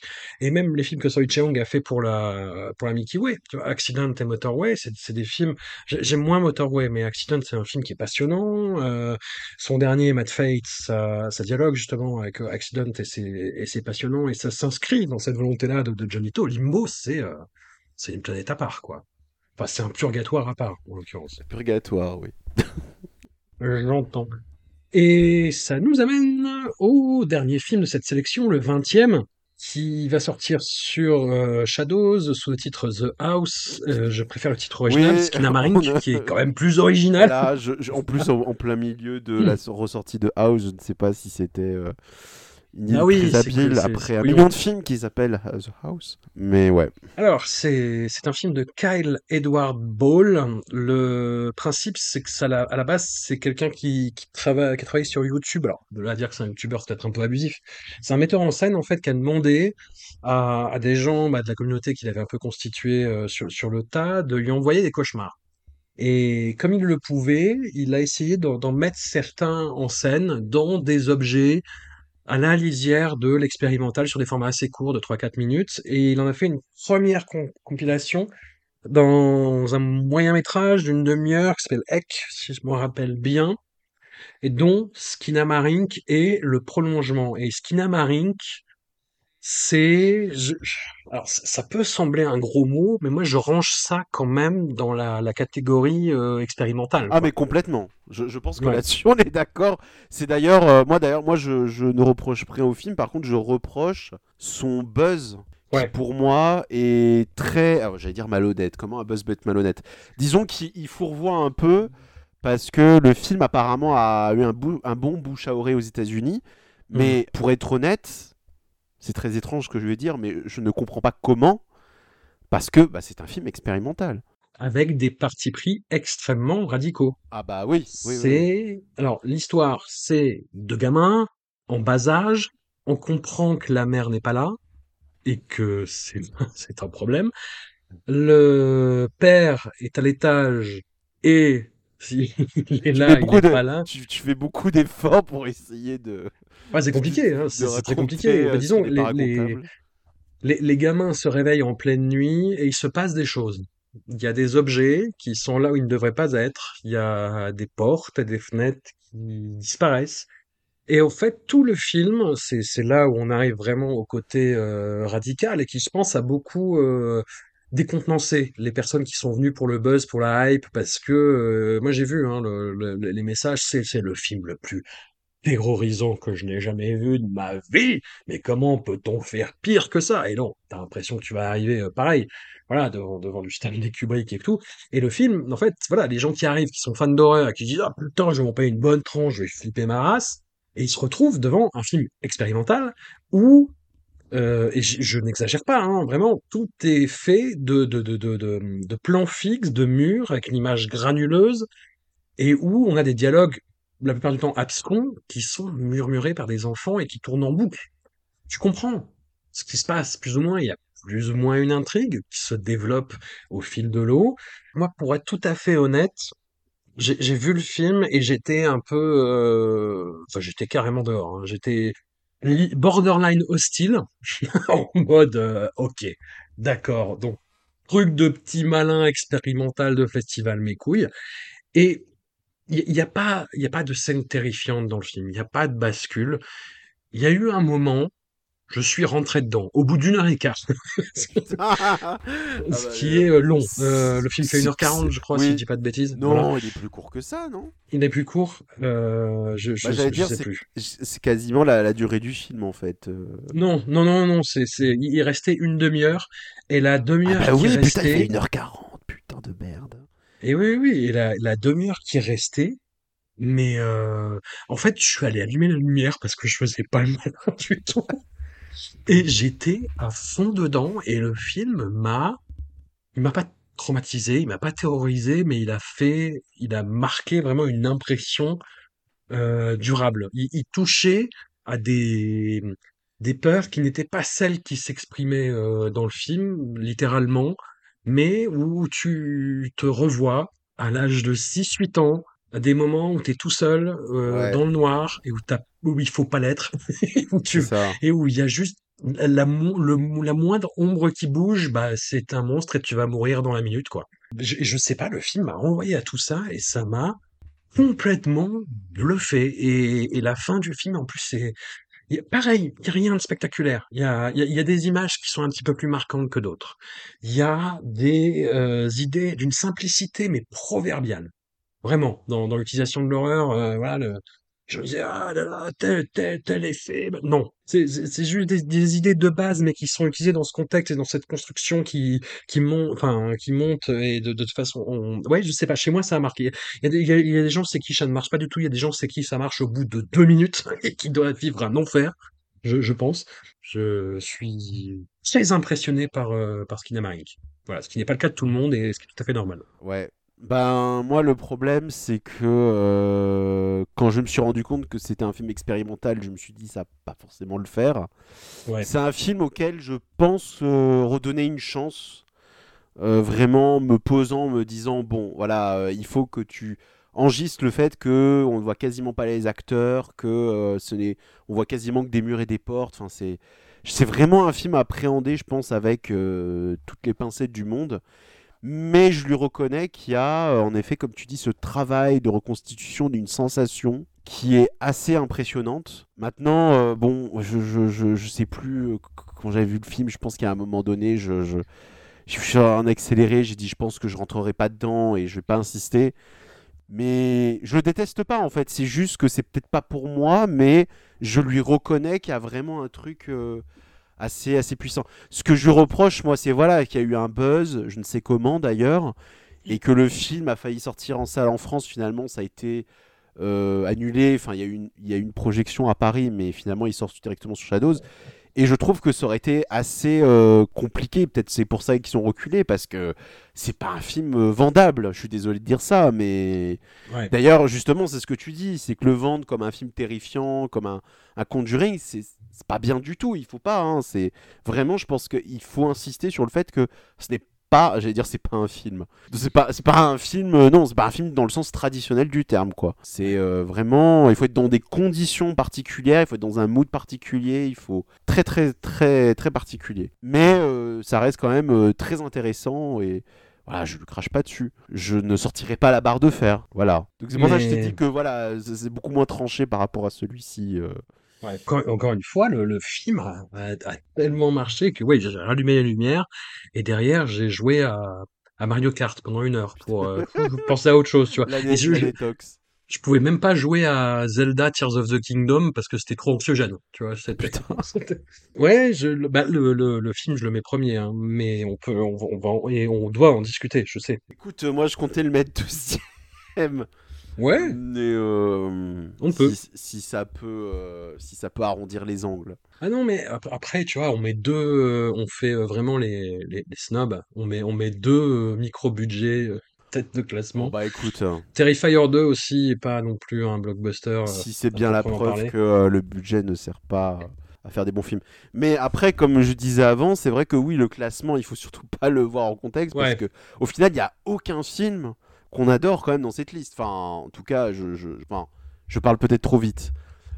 Mais j'aime beaucoup, Limbo, Bon. j'ai beaucoup revu euh, Swallowed à la hausse et euh, Ok. Skinamarink, voilà. bon bah moi en tout cas, il y en a vraiment. je- Voilà, je, je mets mon veto sur Swallowed et euh, Skinamarink est vraiment une expérience euh, très très étonnante. Ouais. Et euh, mais voilà, sinon c'est- c'est c'est- c'est quand même un premier, enfin j'allais dire premier trimestre, mais première partie de l'année, je sais pas qu'on pourrait dire, où on ne sait toujours pas où on va. Non, en- encore moins que l'an dernier, je pense. Voilà, encore moins que l'an dernier. Euh, moi qui m'attends à ce que, avec le chaos qu'on connaît actuellement dans notre société, le cinéma d'horreur avale tout ça et en fait on sait pas trop ce qu'il en fait. C'est, il y a des films méchants et en fait il y a, y a encore, on est encore beaucoup, on a beaucoup les pieds pris encore dans des, dans des, toujours dans les mêmes problèmes, dans les mêmes. euh, on vit une époque définitivement très étrange. Bah, Et- on arrive au bout des films de confinement, en fait. Parce que là, euh, je, je regarde toute la liste et c'est que des films où, où la question de l'enfermement euh, et de la solitude revient énormément. Oh putain, tu sais quoi, on a Ouais. oublié Bird Box. On a complètement oublié Bird Box Barcelone. En même temps, C'est vrai, on peut, on peut le garder pour la, la deuxième. Je, je sais pas. écoute, euh, au point où on en est. Mais oui. tu, oui, tu l'as vu? Oui, malheureusement. Allez, parlons de Bird Box. Non, mais rien à dire. Enfin, c'est le. Quelle idée, quelle idée. Le mec s'est levé un matin en se disant euh, Je vais faire une suite à Bird Box, ce film dont personne n'en a rien à foutre de ce film. C'est quand même. Mais il a cartonné, il a cartonné Oui. le premier Bird Box en fait. Il a C'est- cartonné, C'est euh, juste ça en fait. Il a cartonné alors que tout le monde disait que c'est de la merde. Ouais. Euh, voilà, c'est quand même hallucinant. Et voilà, c'est un, un peu plus méchant, c'est un peu plus plus, mais euh, arrêtez avec les films de, enfin c'est pas un film de virus, mais on en a marre les trucs de, de fin du monde, de trucs. On sait ce qu'on vaut, rien. Merci le confinement, merci le, le Covid. On n'a pas envie de voir ça sur un écran. Et on n'a pas envie de voir ça dans un film qui euh, n'a pas grand chose à proposer en fait. hein, euh. Enfin après voilà, je, je, je dis ça, euh, je parle pour deux, j'en sais rien, mais Bah, moi, j'aime beaucoup les, les réalisateurs en plus.